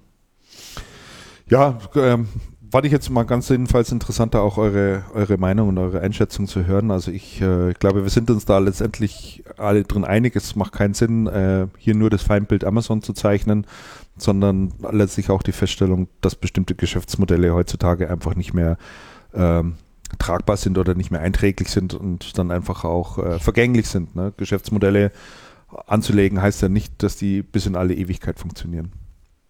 Oder? Ja. Kann man, glaube ich. Ja, die gleiche, so. Ist die gleiche Diskussion wie bei Wetten Das. Also die auch immer die Frage, lag es an Lanz oder lag es an dem, an, dem, an dem Modell, dem Showformat Wetten Das? Und ich glaube, das Feindbild, das Feindbild Lanz hat es nicht alleine nee. dafür gesorgt. Richtig, ja. Das sehe ich auch so. Das Format hat sich ein Stück weit überlebt. Früher ist eben die ganze Familie abends am Samstag äh, wie um ein Lagerfeuer eben um den Fernseher gesessen und hatte sich Wetten das angeschaut. Äh, das gibt es heute einfach nicht mehr. obwohl wir saßen noch mit den Wetten das Fans und äh, richtig traurig, dass das eingestellt wird, äh, das Format. Und ich denke, Lanz hat den Prozess noch etwas beschleunigt. Also. das mag möglich sein, ja. Das, das, das, das kann schon stimmen, ja. So wie halt Amazon jetzt ist auch alles ein Stück weit äh, beschleunigt. Es gab, um noch kurz bei Amazon zu bleiben, ein äh, hochinteressantes Interview auf Business Insider. Wir werden das auch äh, verlinken für all diejenigen, die hier zuhören und immer wieder mal fragen, ähm, wo findet man eigentlich noch nähere Informationen zu den Themen, über die wir sprechen. Da bitte einfach mal auf die Webseite schauen. Äh, dort gibt es die sogenannte Channelcast Nachlese, nenne ich es. Das ist quasi eine Linksammlung über alle Themen oder zu allen Themen, äh, über die wir hier sprechen. Und äh, da kommt man danach drauf. Jeff Bezos ist ähm, massiv kritisiert worden oder ist auch äh, stark unter Druck gesetzt worden, weil er jetzt das zweite Quartal abgeliefert hat äh, mit, mit äh, deutlichen Verlusten. Ähm, wir erinnern uns, äh, wir hatten das, letzte Mal, glaube ich, schon drüber gesprochen. Ich äh, versuche jetzt mal gerade. Jetzt kommt hier in mein Firephone endlich vor. Dein Firephone kommt jetzt auch vor, ganz genau. Äh, jetzt versuche ich nochmal diese Statistik hier aufzurufen. Gewinne und Verluste. So. Na, komm schon. Jetzt ja. Ich muss es mir gerade nochmal hochladen, weil ich es weiß natürlich auch nicht auswendig. Ähm, das zweite Quartal 2014 wurde abgeschlossen mit 100 minus 26 äh, Millionen US-Dollar Verlust und äh, im, im dritten Quartal, äh, das abgelaufen ist, ähm, hat sich der Verlust dann sogar nochmal massiv erhöht auf 437 äh, Millionen Euro, äh, Dollar Verlust, die gemacht wurden. Äh, Umsatz steigt aber weiter. Also die, äh, der Umsatzanstieg ist ja auch, auch ganz beachtlich, wenn man sich das, wenn man sich das mal anschaut. Ähm, die haben ja seit 2008, glaube ich, wieder mal eine, eine Verdoppelung, wenn man einen Blick auf die Nettoumsätze wirft. So lag der 2011 äh, bei 48 Milliarden, 2012 bei 61 Milliarden und 2013 sind wir jetzt schon bei 47, äh, 74 Milliarden und äh, die Aussichten gehen ja noch ein gutes Stück weit höher. Trotz alledem, Bezos wird massiv angegangen, ob der Verluste und ihm wird also gesagt, hier, ähm, bei euch geht da überhaupt nichts mehr voran. Ihr habt ein Telefon rausgebracht, das äh, Amazon, wie heißt es, Firephone heißt glaube ich, ne? Fire, ja. Firephone, der totale Ladenhüter. Und äh, Jeff Bezos nimmt auch zu diesem Thema Stellung und sagt, ja, und was soll's? Wir haben es halt ausprobiert, hat nicht funktioniert in dem Stil, ist schade, aber deswegen, deswegen gehen wir da noch lange nicht auf, wir bleiben da dran. Und er sagt halt, mein Geschäftsmodell besteht darin, ähm, das Geld, was ich sozusagen einnehme, sofort zu reinvestieren in neue Innovationen. Äh, wir legen also nicht wie ein anderes Unternehmen, wie Apple beispielsweise, 150 Milliarden äh, Dollar auf die hohe Kante, um irgendwas damit zu machen, keine Ahnung, sondern wir reinvestieren das sofort und äh, von 100 Projekten und 100 Innovationen, die wir vorhaben, äh, mögen 80 in die Hose gehen, 20 Prozent funktionieren aber und auf die setzen wir dann und die bauen wir dann ganz massiv aus. So seine Erklärung und ähm, ich fand das mal ganz interessant, weil er auch äh, damals schon zum Börsengang äh, genau dieses Geschäftsmodell dort verankert hat, auf einem Einseiter und genau diesen Einseiter mittlerweile auch allen Aktionären äh, immer wieder zukommen lässt, um darauf hinzuweisen.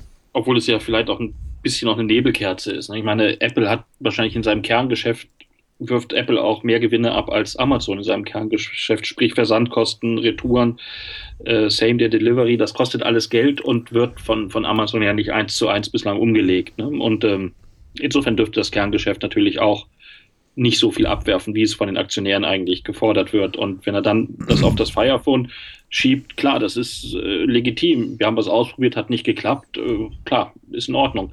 Die Frage ist nur, inwieweit ist das Kerngeschäft in dem Sinne noch, noch profitabel oder profitabel genug und inwieweit muss Amazon nicht irgendwann mal das, das Kerngeschäft und einige Faktoren dann ändern, um profitabler zu sein. Mhm, mh. Denke ich. Ja, ja, da ist, da, da ist sicherlich, da ist sicherlich was dran, aber ja gut, Bezos sagt halt wie immer, kurzfristige Gewinne interessieren mich überhaupt nicht. Äh, wir sind eher an nachhaltigen und langfristigen Investitionen interessiert und versuchen dort einfach, einfach mehr aufzubauen.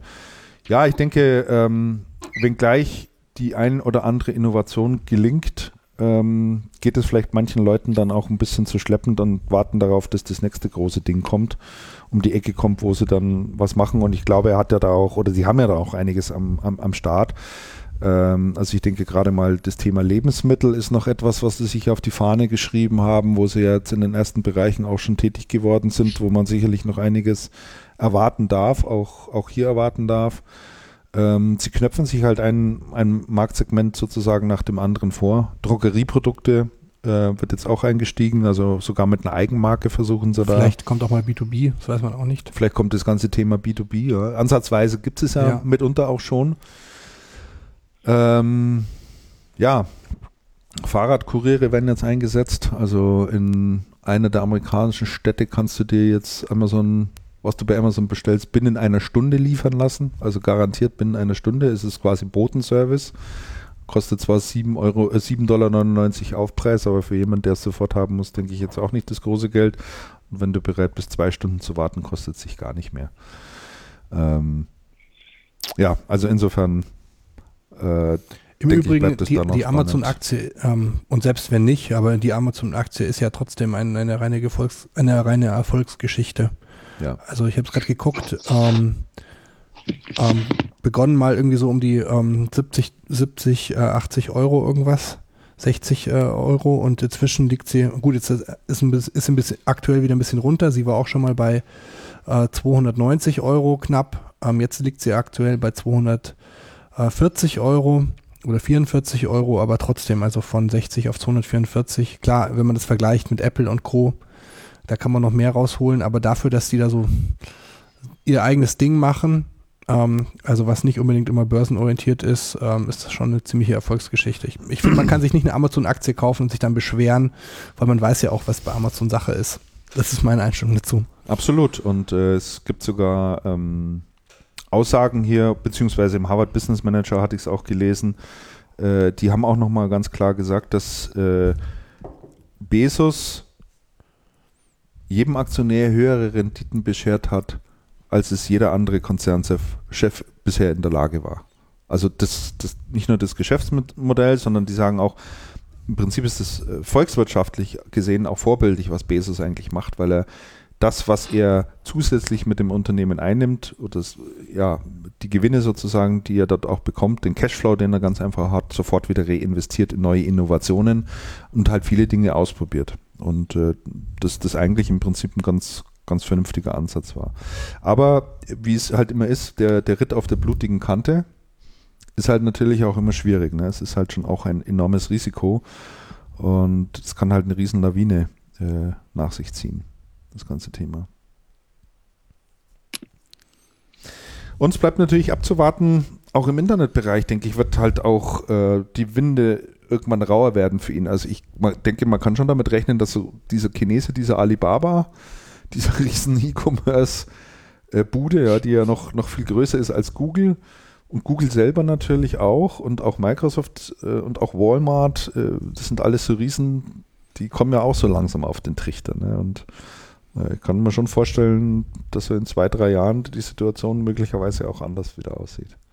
Wir werden sehen. Während einige noch nicht, während einige noch nicht so weit sind, das Beispiel äh, Expert, die hatten gestern eine Meldung verschickt, die ja auch jetzt ähm, einen Online-Shop eingerichtet haben für zentral und für, für, für den Handel mit, mit, mit Verlinkung, aber auf eine Kauffunktion verzichtet haben, was ich auch ganz, ganz interessant fand. Ne? Mhm. Also du kannst Artikel reservieren und dann bei deinem Händler um die Ecke abholen, aber ich kann nicht klassisch was in Warenkorb legen. Na, was ich hochinteressant finde, dass man heutzutage ein E-Commerce-Modell äh, ohne Kauffunktion macht. Das ist wirklich interessant, das muss ich mir mal näher anschauen.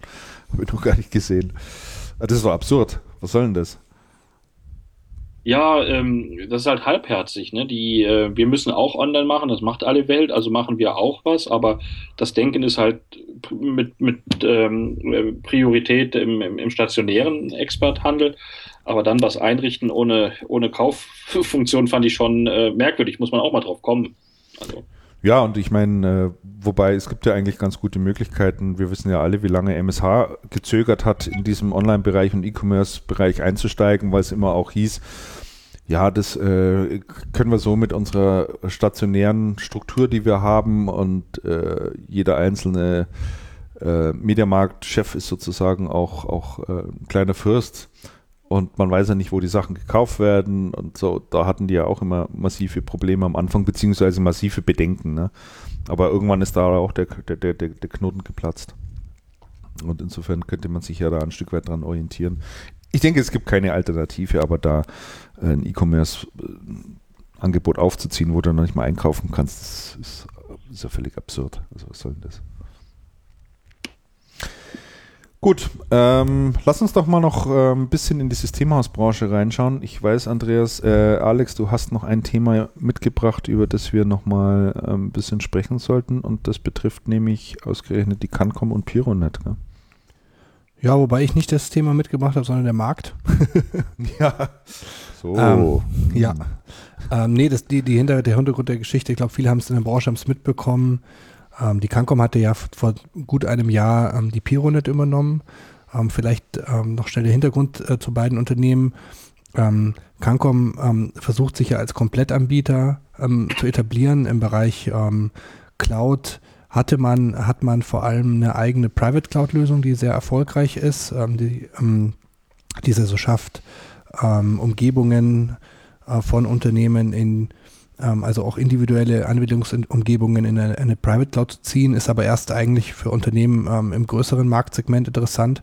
Und weil man eben auch in den ähm, Bereichen IaaS und PaaS, also einfach Plattform as a Service und auch klassische ähm, Instanzen, die man über die Cloud mieten kann, ähm, auch ähm, ein Angebot erweitern wollte, hat man sich einen sehr, sehr namhaften Player am Markt geholt, einen etablierten, ähm, der eigentlich ähm, kein Systemhaus war, sondern ein Direktanbieter, quasi ein viel, viel besserer Hoster, mhm. nämlich die Pironet aus Köln, auch mit eigenem Rechenzentrum, ein hochprofitables Unternehmen und ähm, der Hintergrund war auch der, aus ganz vielen Gründen. Also ähm, war es natürlich zum einen Ergänzung des Portfolios, ähm, äh, wie ich genannt habe, im Cloud-Bereich.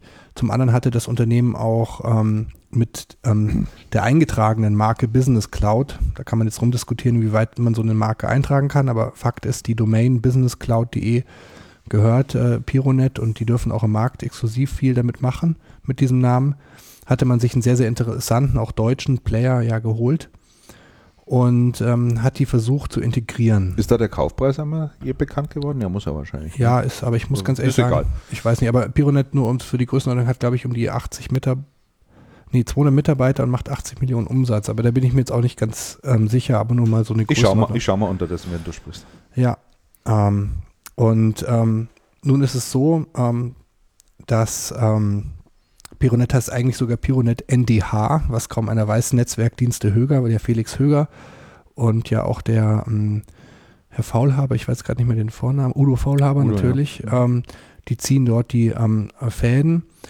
Und ähm, wenn man sich jetzt aber allein, und das ist kein großes Geheimnis, ähm, auf die Seite www.business-cloud.de geht, äh, wird man nicht mal mehr irgendwo den Namen ähm, äh, Cancom finden oder wenn er nur sehr versteckt. Und ähm, naja, auf jeden Fall, ähm, es gab es neulich die News und es musste Cancom eben als Ad-Hoc-News ähm, herausbringen, dass ähm, der Höger, der quasi die DNA des Unternehmens war, ähm, das Unternehmen von heute auf morgen eben verlassen musste, nach einem, über einem Jahr Geduld in Anführungsstrichen. Und ähm, äh, auf jeden Fall ist es so, ja, also ich bin tatsächlich auf der businesscloud.de, also finde ich nur ganz, ganz kleines Wort, äh, Cancomfo. Ähm, auf jeden Fall ist, ähm, hat der Herr Hüger das Unternehmen verlassen. Und äh, man setzt jetzt Honore Manager, wo wir es vorher hatten mit den Rochaden, ähm, ähm, bei Pironet ein. Und ähm, also der Frank Richter, allen voran, der die GmbH bei Cancom vorsitzt, der geht nach Köln. Es sind noch ein, zwei weitere Kollegen. Und die, äh, die haben jetzt, bekommen jetzt die Aufgabe, das Unternehmen ähm, in Cancom zu integrieren. Und ähm, das hat eben jetzt im letzten Jahr offensichtlich nicht in der Geschwindigkeit und in der Form ähm, ist das passiert. Ähm, jetzt stellt sich natürlich wie immer diese klassische Frage in so einem Kontext, wenn ein Unternehmen schon profitabel ist und sehr erfolgreich im Geschäft macht und übernommen wird, inwieweit man das dann, ähm, inwieweit man das dann einbrandet. Ähm, Fakt war auf jeden Fall, dass ja, das ähm, das Klaus Weinmann hier auf den Tisch gehauen hat und ähm, sich diese starke Marke jetzt wohl offensichtlich, ich kenne die genauen Hintergründe dann auch nicht, ähm, stärker einbranden möchte. Was ähm, ich meine, es war ja auch ein teurer Kauf. Ich habe gerade nochmal nachgeschaut. Ja. Also ähm, umgerechnet hat Cancom 60 Millionen äh, Euro für die Pironet auf den Tisch gelegt. Ähm, das Unternehmen selber macht 2,8 Millionen, das heißt, man hat den 21-fachen Preis hier auf den Tisch gelegt. Das ist schon. Hat 80 äh, Mitarbeiter, ne? Ja, ist schon, ist schon, ist schon wirklich ein ganz schöner. Äh, aber es macht nicht 2,8 Millionen Umsatz, das kann ich mir Nee, äh, 44 Millionen. Wollte ich gerade sagen. Ja, erwarte, erwarte 44 Millionen Umsatz, richtig, sagen, ja. ja. Also ähm, EBIT waren 2,8. Ja, aber es ist auf jeden Fall profitabel. Ja. Ähm, und vor allem ein sehr, sehr ähm, ähm, sehr, sehr etablierte Markt, nachdem es auch ein, ein deutscher ähm, Cloud-Player ist. Und ähm, jetzt ähm, darf man mal gespannt sein, was in den nächsten Wochen und Monaten damit passiert. Also ähm, ein Besuch auf, dem, auf der Internetseite der, der Pironette macht äh, bestimmt, wird hier auch Lichtblick geben. Ähm, ich finde es auf jeden Fall einen sehr krassen Schritt, weil natürlich auch die Frage ist, inwieweit so ein Unternehmen natürlich auch durch einen ähm, durch den Chef auch getragen ist. Und ähm, mhm. der Felix Höger ist ja ein sehr ähm, anerkannter und wohlbekannte ähm, kannte Person im, im, im Markt und ähm, also der, der Udo Vollhaber bleibt, ja, soweit ich das erfahren habe. Aber jetzt steht das Unternehmen eben ohne ihre DNA eigentlich erstmal da, wenn man es mal so ganz hart ausdrücken möchte.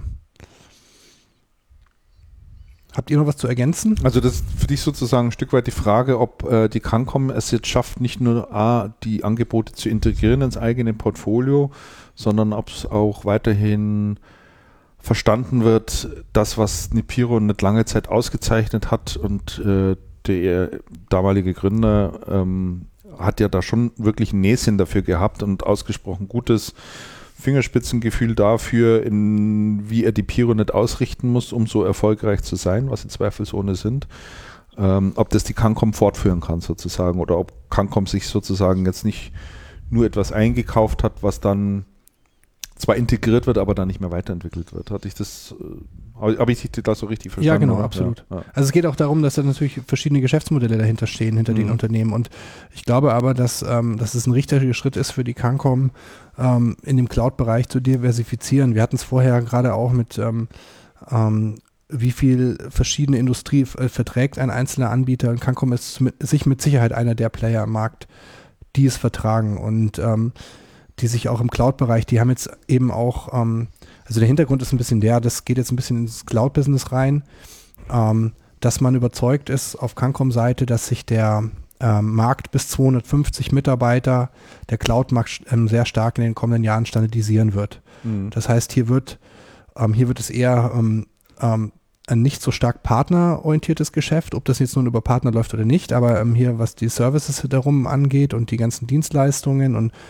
und ähm, Managed Services vor allem, ähm, was dass, dass die dort nicht so gebraucht sind in diesem kleineren Segment. Und man hatte als Cancom dort nichts. Mhm. Und, die, äh, und äh, der Ansatz von Klaus Weimann ist ja schon sie, seit jeher, deswegen hat man, hat man ja auch diesen Shop, der bestimmt nicht besonders margenträchtig ist, ähm, dass man versucht, den kompletten Stack anzubieten und dort überall den Schlüssel zum Kunden zu finden. Man hält ja auch mit der NDH ähm, noch äh, NSG, Entschuldigung, Cancom NSG, einen riesengroßen Service ähm, ähm, Markt. Man hat dort 1500 Anbieter, äh, Mitarbeiter, die ähm, die Servicegeschäft machen. Ist auch nicht mehr besonders margenträchtig. Ähm, die macht, das macht man zum Teil sogar im Namen von Computer Center und den Wettbewerbern.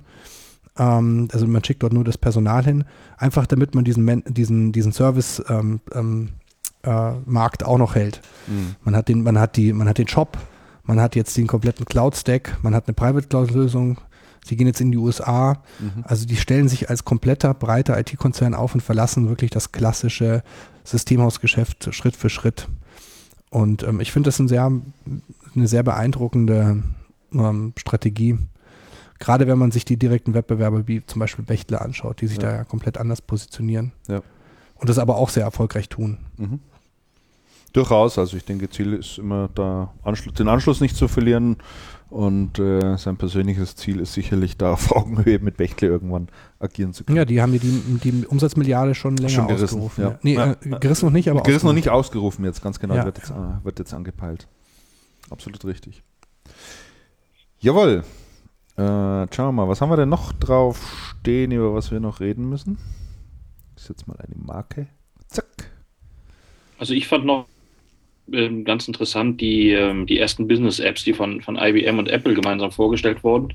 Ja, Und äh, vor allen Dingen die Frage, die sich da aufdrängt, wo man vielleicht mal einen kleinen Rechercheauftrag fürs neue Jahr hat. Ich weiß nicht, ob ihr das schon gemacht habt, inwieweit da der, der, die Partner eingebunden sind, weil in den ganzen Mitteilungen war bislang davon noch nicht die Rede.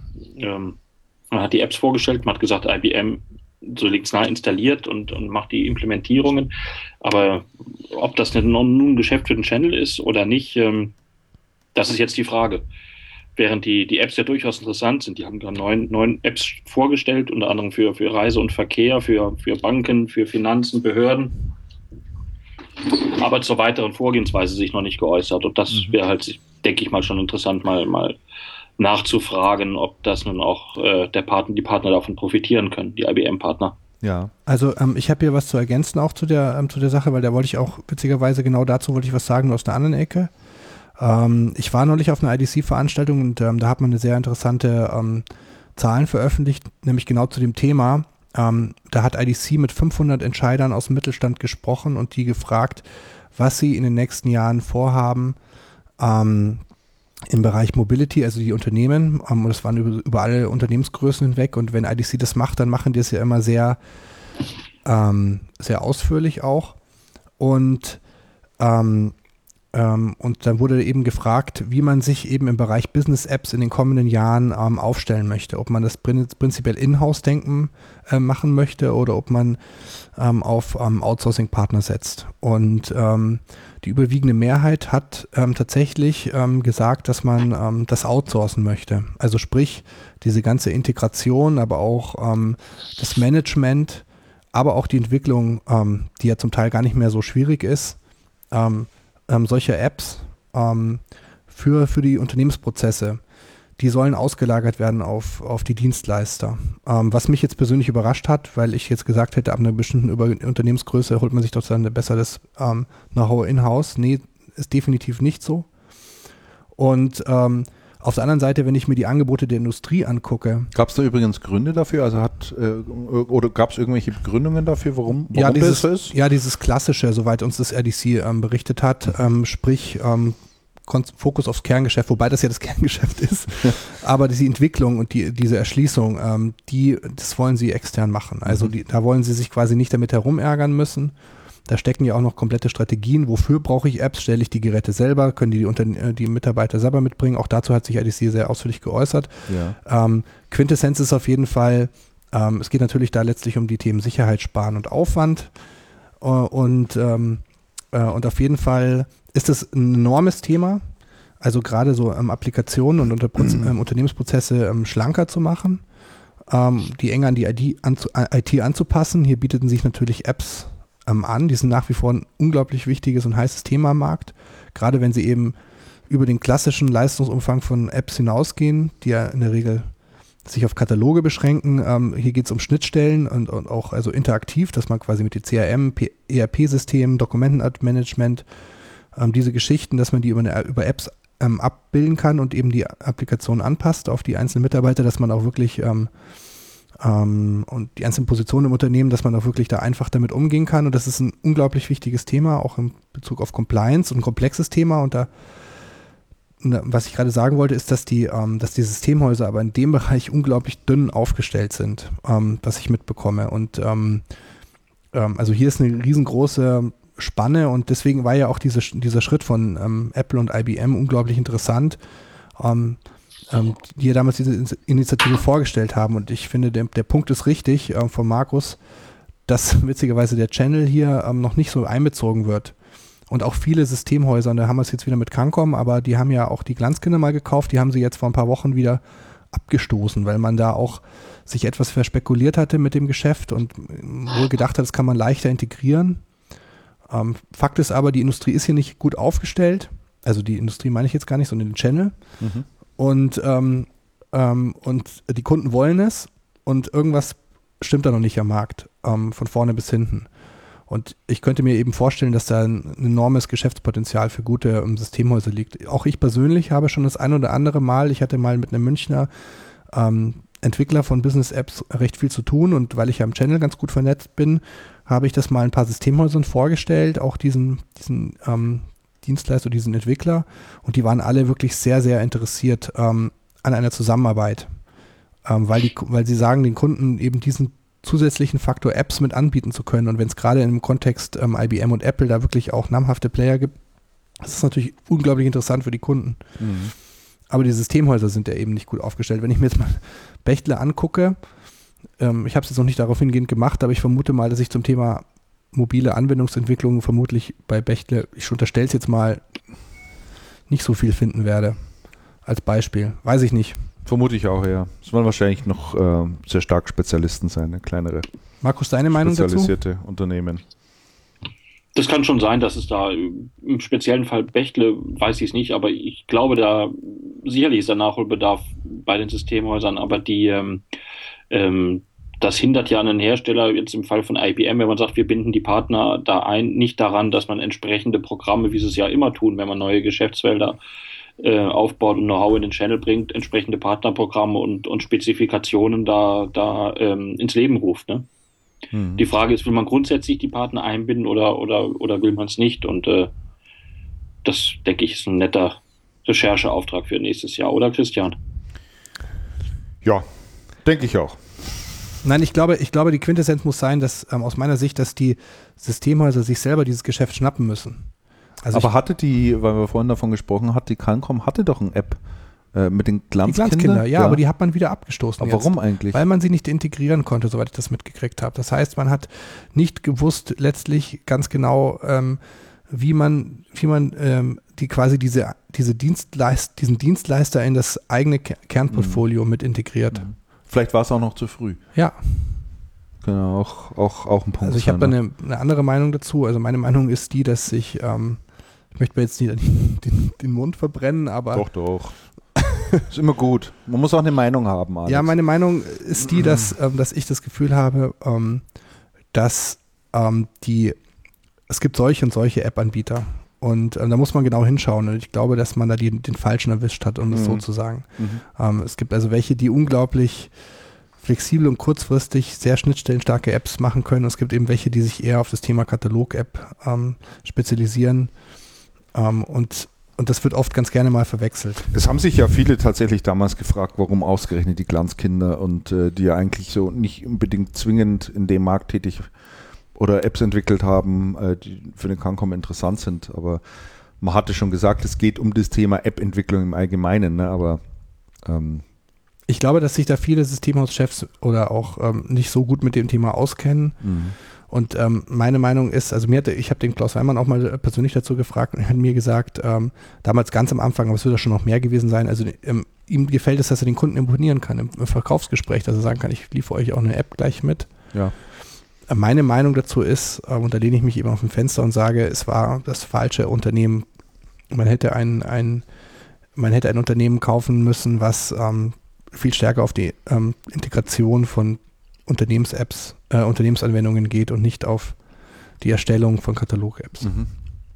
Auf alle also, Fälle ist es ein Thema, was, was immer stärker kommt. Vor einigen Jahren gab es ja noch durchaus Meinungen, die gesagt haben, Apps sind was für, für Consumer und Apps spielen im B2B-Umfeld keine Rolle. Ne? Und ich glaube, das hat sich nun wirklich auch geändert. Absolut, ja. Vielleicht müssen wir da mit, mit dem Michael Reiser mal, Reiserer mal sprechen. Der ist ja der ist sehr stark in dem, in dem Thema drin und kennt sich da auch super aus und der kann uns da bestimmt mal einen näheren Einblick in diesen, in diesen Markt geben.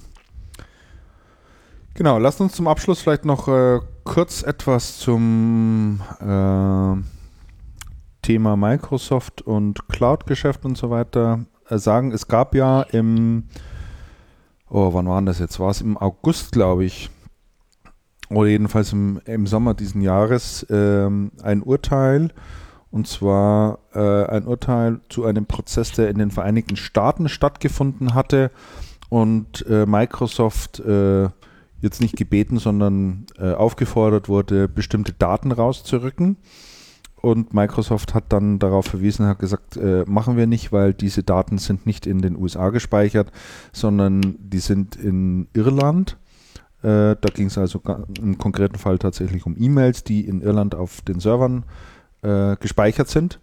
Und äh, darüber hinaus haben sich also die US-Ermittler hinweggesetzt, beziehungsweise das Gericht hinweggesetzt und hat äh, ähm, also verlangt, dass auch auf diese Daten äh, in Europa, sprich in dem Fall in Irland, äh, zugegriffen werden muss. Jetzt hat äh, Microsoft äh, Berufung gegen dieses US-Urteil eingelegt und äh, sie pochen also dort hier sozusagen auf das Briefgeheimnis und sagen, äh, es kann nicht sein, dass man da Zugriff drauf erhält und ja, jetzt ist man natürlich ganz gespannt, wie die Sache ausgeht, weil das natürlich ein hochbrisantes Thema ist und wir ja auch alle wissen, dass Microsoft ähm, über Monate hinweg ähm, Kunden natürlich auch immer wieder gesagt hat, ähm, naja, also wenn wir euch schon nicht als Kunden gewinnen könnt, weil ihr Angst habt, dass eure ganzen Daten irgendwo auf der Welt auf irgendwelchen Servern liegt und ihr nicht wisst, wo sie drauf sind, dann werden wir zumindest dafür Sorge tragen, dass eure Daten in Europa in irgendwelchen Rechenzentren sind. Aber wie man eben zumindest im Moment sehen kann, äh, ist es ja den US-Behörden relativ egal, ob die Daten äh, in Europa liegen. Sie versuchen trotzdem darauf zuzugreifen. Und das ist natürlich in, was das Cloud-Geschäft anbelangt, jetzt nicht nur für Microsoft, sondern für viele andere Unternehmen auch, äh, bedenklich. So kann man natürlich kein Geschäft machen. Ja, und da wollen wir mal schauen, was dabei rauskommt. Und äh, Microsoft hat dann justament zu diesem Thema auch gleich noch eine Umfrage gestartet. Ähm, und zwar in Irland. Äh, Leute dazu gefragt, wie die das Thema sehen, ob denn ein US-Firmen oder ja, US-Firmen, vor allen Dingen US-Ermittlungsbehörden auf persönliche Informationen, die in der Cloud äh, gespeichert sind, zugreifen sollen dürfen. Und da haben natürlich äh, Überraschenderweise. Die überraschenderweise, die mir halt gesagt, nee, nee, das darf man auf gar keinen Fall und so weiter. Also, äh, um es anders zu sagen, Microsoft unternimmt jetzt derzeit viel, um dieses Thema ein bisschen publik zu machen und da auch ein bisschen politischen Druck aufzubauen oder Gegendruck aufzubauen und äh, die sehen dann natürlich ihre, ihre Fälle davon schwimmen. Wer klackt denn da dauernd? Markus. Im Zweifel Markus, der nicht da ist. Ich habe unsere Themenliste nochmal aufgeklackt gerade. So, aber ja. scheint das vom, ähm, vom, äh, von dem, vom, äh, vom Trackpad immer, ne? Ja, ja, wahrscheinlich. Ja, deswegen musst du das nächste Mal vielleicht doch wieder deine Stöpsel reinziehen und das externe Mikro, weil dann hast du diese Geräuschübertragung nicht, ne, auf das, auf das eingebaute Mikrofon. Nächstes Mal stöpsel ich wieder. Nächstes Mal bin ich wieder bei euch vor Ort, aber dann ja. äh, beim nächsten Mal hier stöpsel ich die Hörer rein, ja. Genau, so machen wir das. So, damit wären wir eigentlich am Ende unserer Themen, außer ihr habt noch etwas und sagt, darüber müssen wir noch sprechen. Nein, meine 207 Distributoren habe ich untergekriegt. also 207? 209 sogar, ne? Und das fand ich eben beeindruckend. 209 Distributoren. Das ist schon, ist schon brutal viel, ne? Ja. Schon brutal viel. We weiß man äh, so näheres Umfeld IT? Also da hast du ja gesagt, da ist jetzt auch Hausautomation und Elektro und alles Mögliche mit dabei, ne? Ja, ja, genau. Aber die, also die Mehrheit ist wohl so um die um 150, 160 sind wohl tatsächlich ähm, Fokus IT. Schon ganz schön viel. So, was machen wir zum Abschluss immer? Die, die, die Picks. Die ne? Picks. Genau, habt ihr was? Ich habe ähm, nichts. Ich habe gerade überlegt, ob ich irgendwas habe. Ich habe weder was gekauft noch irgendwas nennenswertes geguckt oder gelesen. Weihnachtsgeschenke habe ich gekauft. Du aber, bist so sparsam, ähm, Markus. Du bist so sparsam. Du gönnst dir nie was. Ja, irgendwann ist man, hat man ja alles, Christian. Ne? Ach, so weit ist es schon bei dir, dass man nicht mal mehr Wünsche hat. Ist ja interessant. oder ich, ich bin zu fantasielos vielleicht, aber nein, dann muss ich diesmal passen. Ja, mal schauen, vielleicht kriegst du ja irgend wir hatten uns ja vorhin schon unterhalten, vielleicht kriegst du ja irgendwas Schönes zu Weihnachten und du kannst das nächste Mal drüber berichten, weil Dann du total das, begeistert äh, bist. Gerne. Oder von deinem Staubsauger, Roboter oder wie auch immer. Hast du irgendeine Empfehlung, Alex? Ich habe eigentlich auch keine Empfehlung. Ähm, nein. Gut, ich habe zwei. Das haben wir noch nie, oder? Du hast nee. dafür zwei, Christian. Ich habe ja immer welche mit dabei. Ähm, Mir fallen immer ganz viele ein zwischen den zwei Episoden. Ich denke mir, das musst du aufschreiben. Äh, und dann tue ich es meistens nicht. Und dann, wenn ich dann immer drüber nachdenke, tue ich mich im ersten Moment auch wieder schwer. Aber gestern ist mir noch ein Dienst eingefallen, von dem ich denke, den muss man hier auch unbedingt mal erwähnen. Und den sollte man auch mal ansteuern. Und dieser Dienst heißt Quora.com. Ich weiß nicht, ob den einer von euch kennt. Noch nie gehört. Das hört sich zunächst nach einer ganz simplen Geschichte an. Äh, Leser stellen eine Frage und andere Leser beantworten diese. So, ähm, ist im Prinzip das, äh, das Grundprinzip.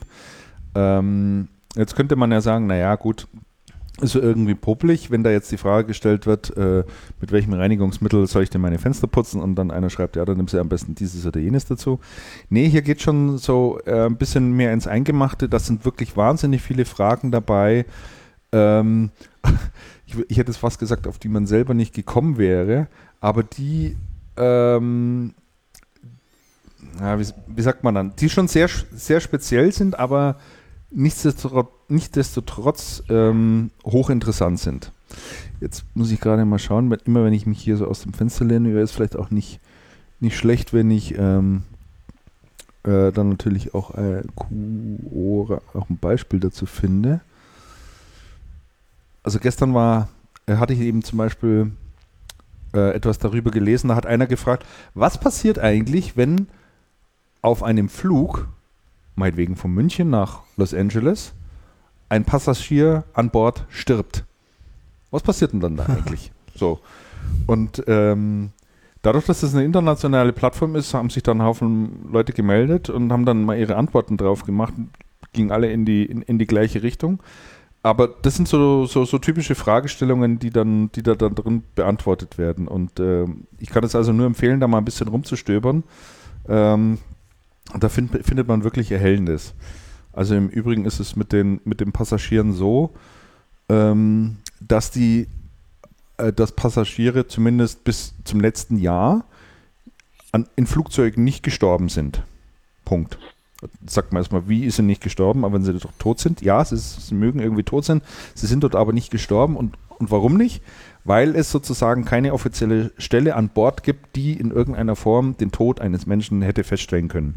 Ja, es muss ja, ähm, kennt man ja, muss ja irgendein Arzt sein, der das jetzt hier einen Totenschein ausstellt und sagt, okay, dieser Mann ist äh, wirklich tot.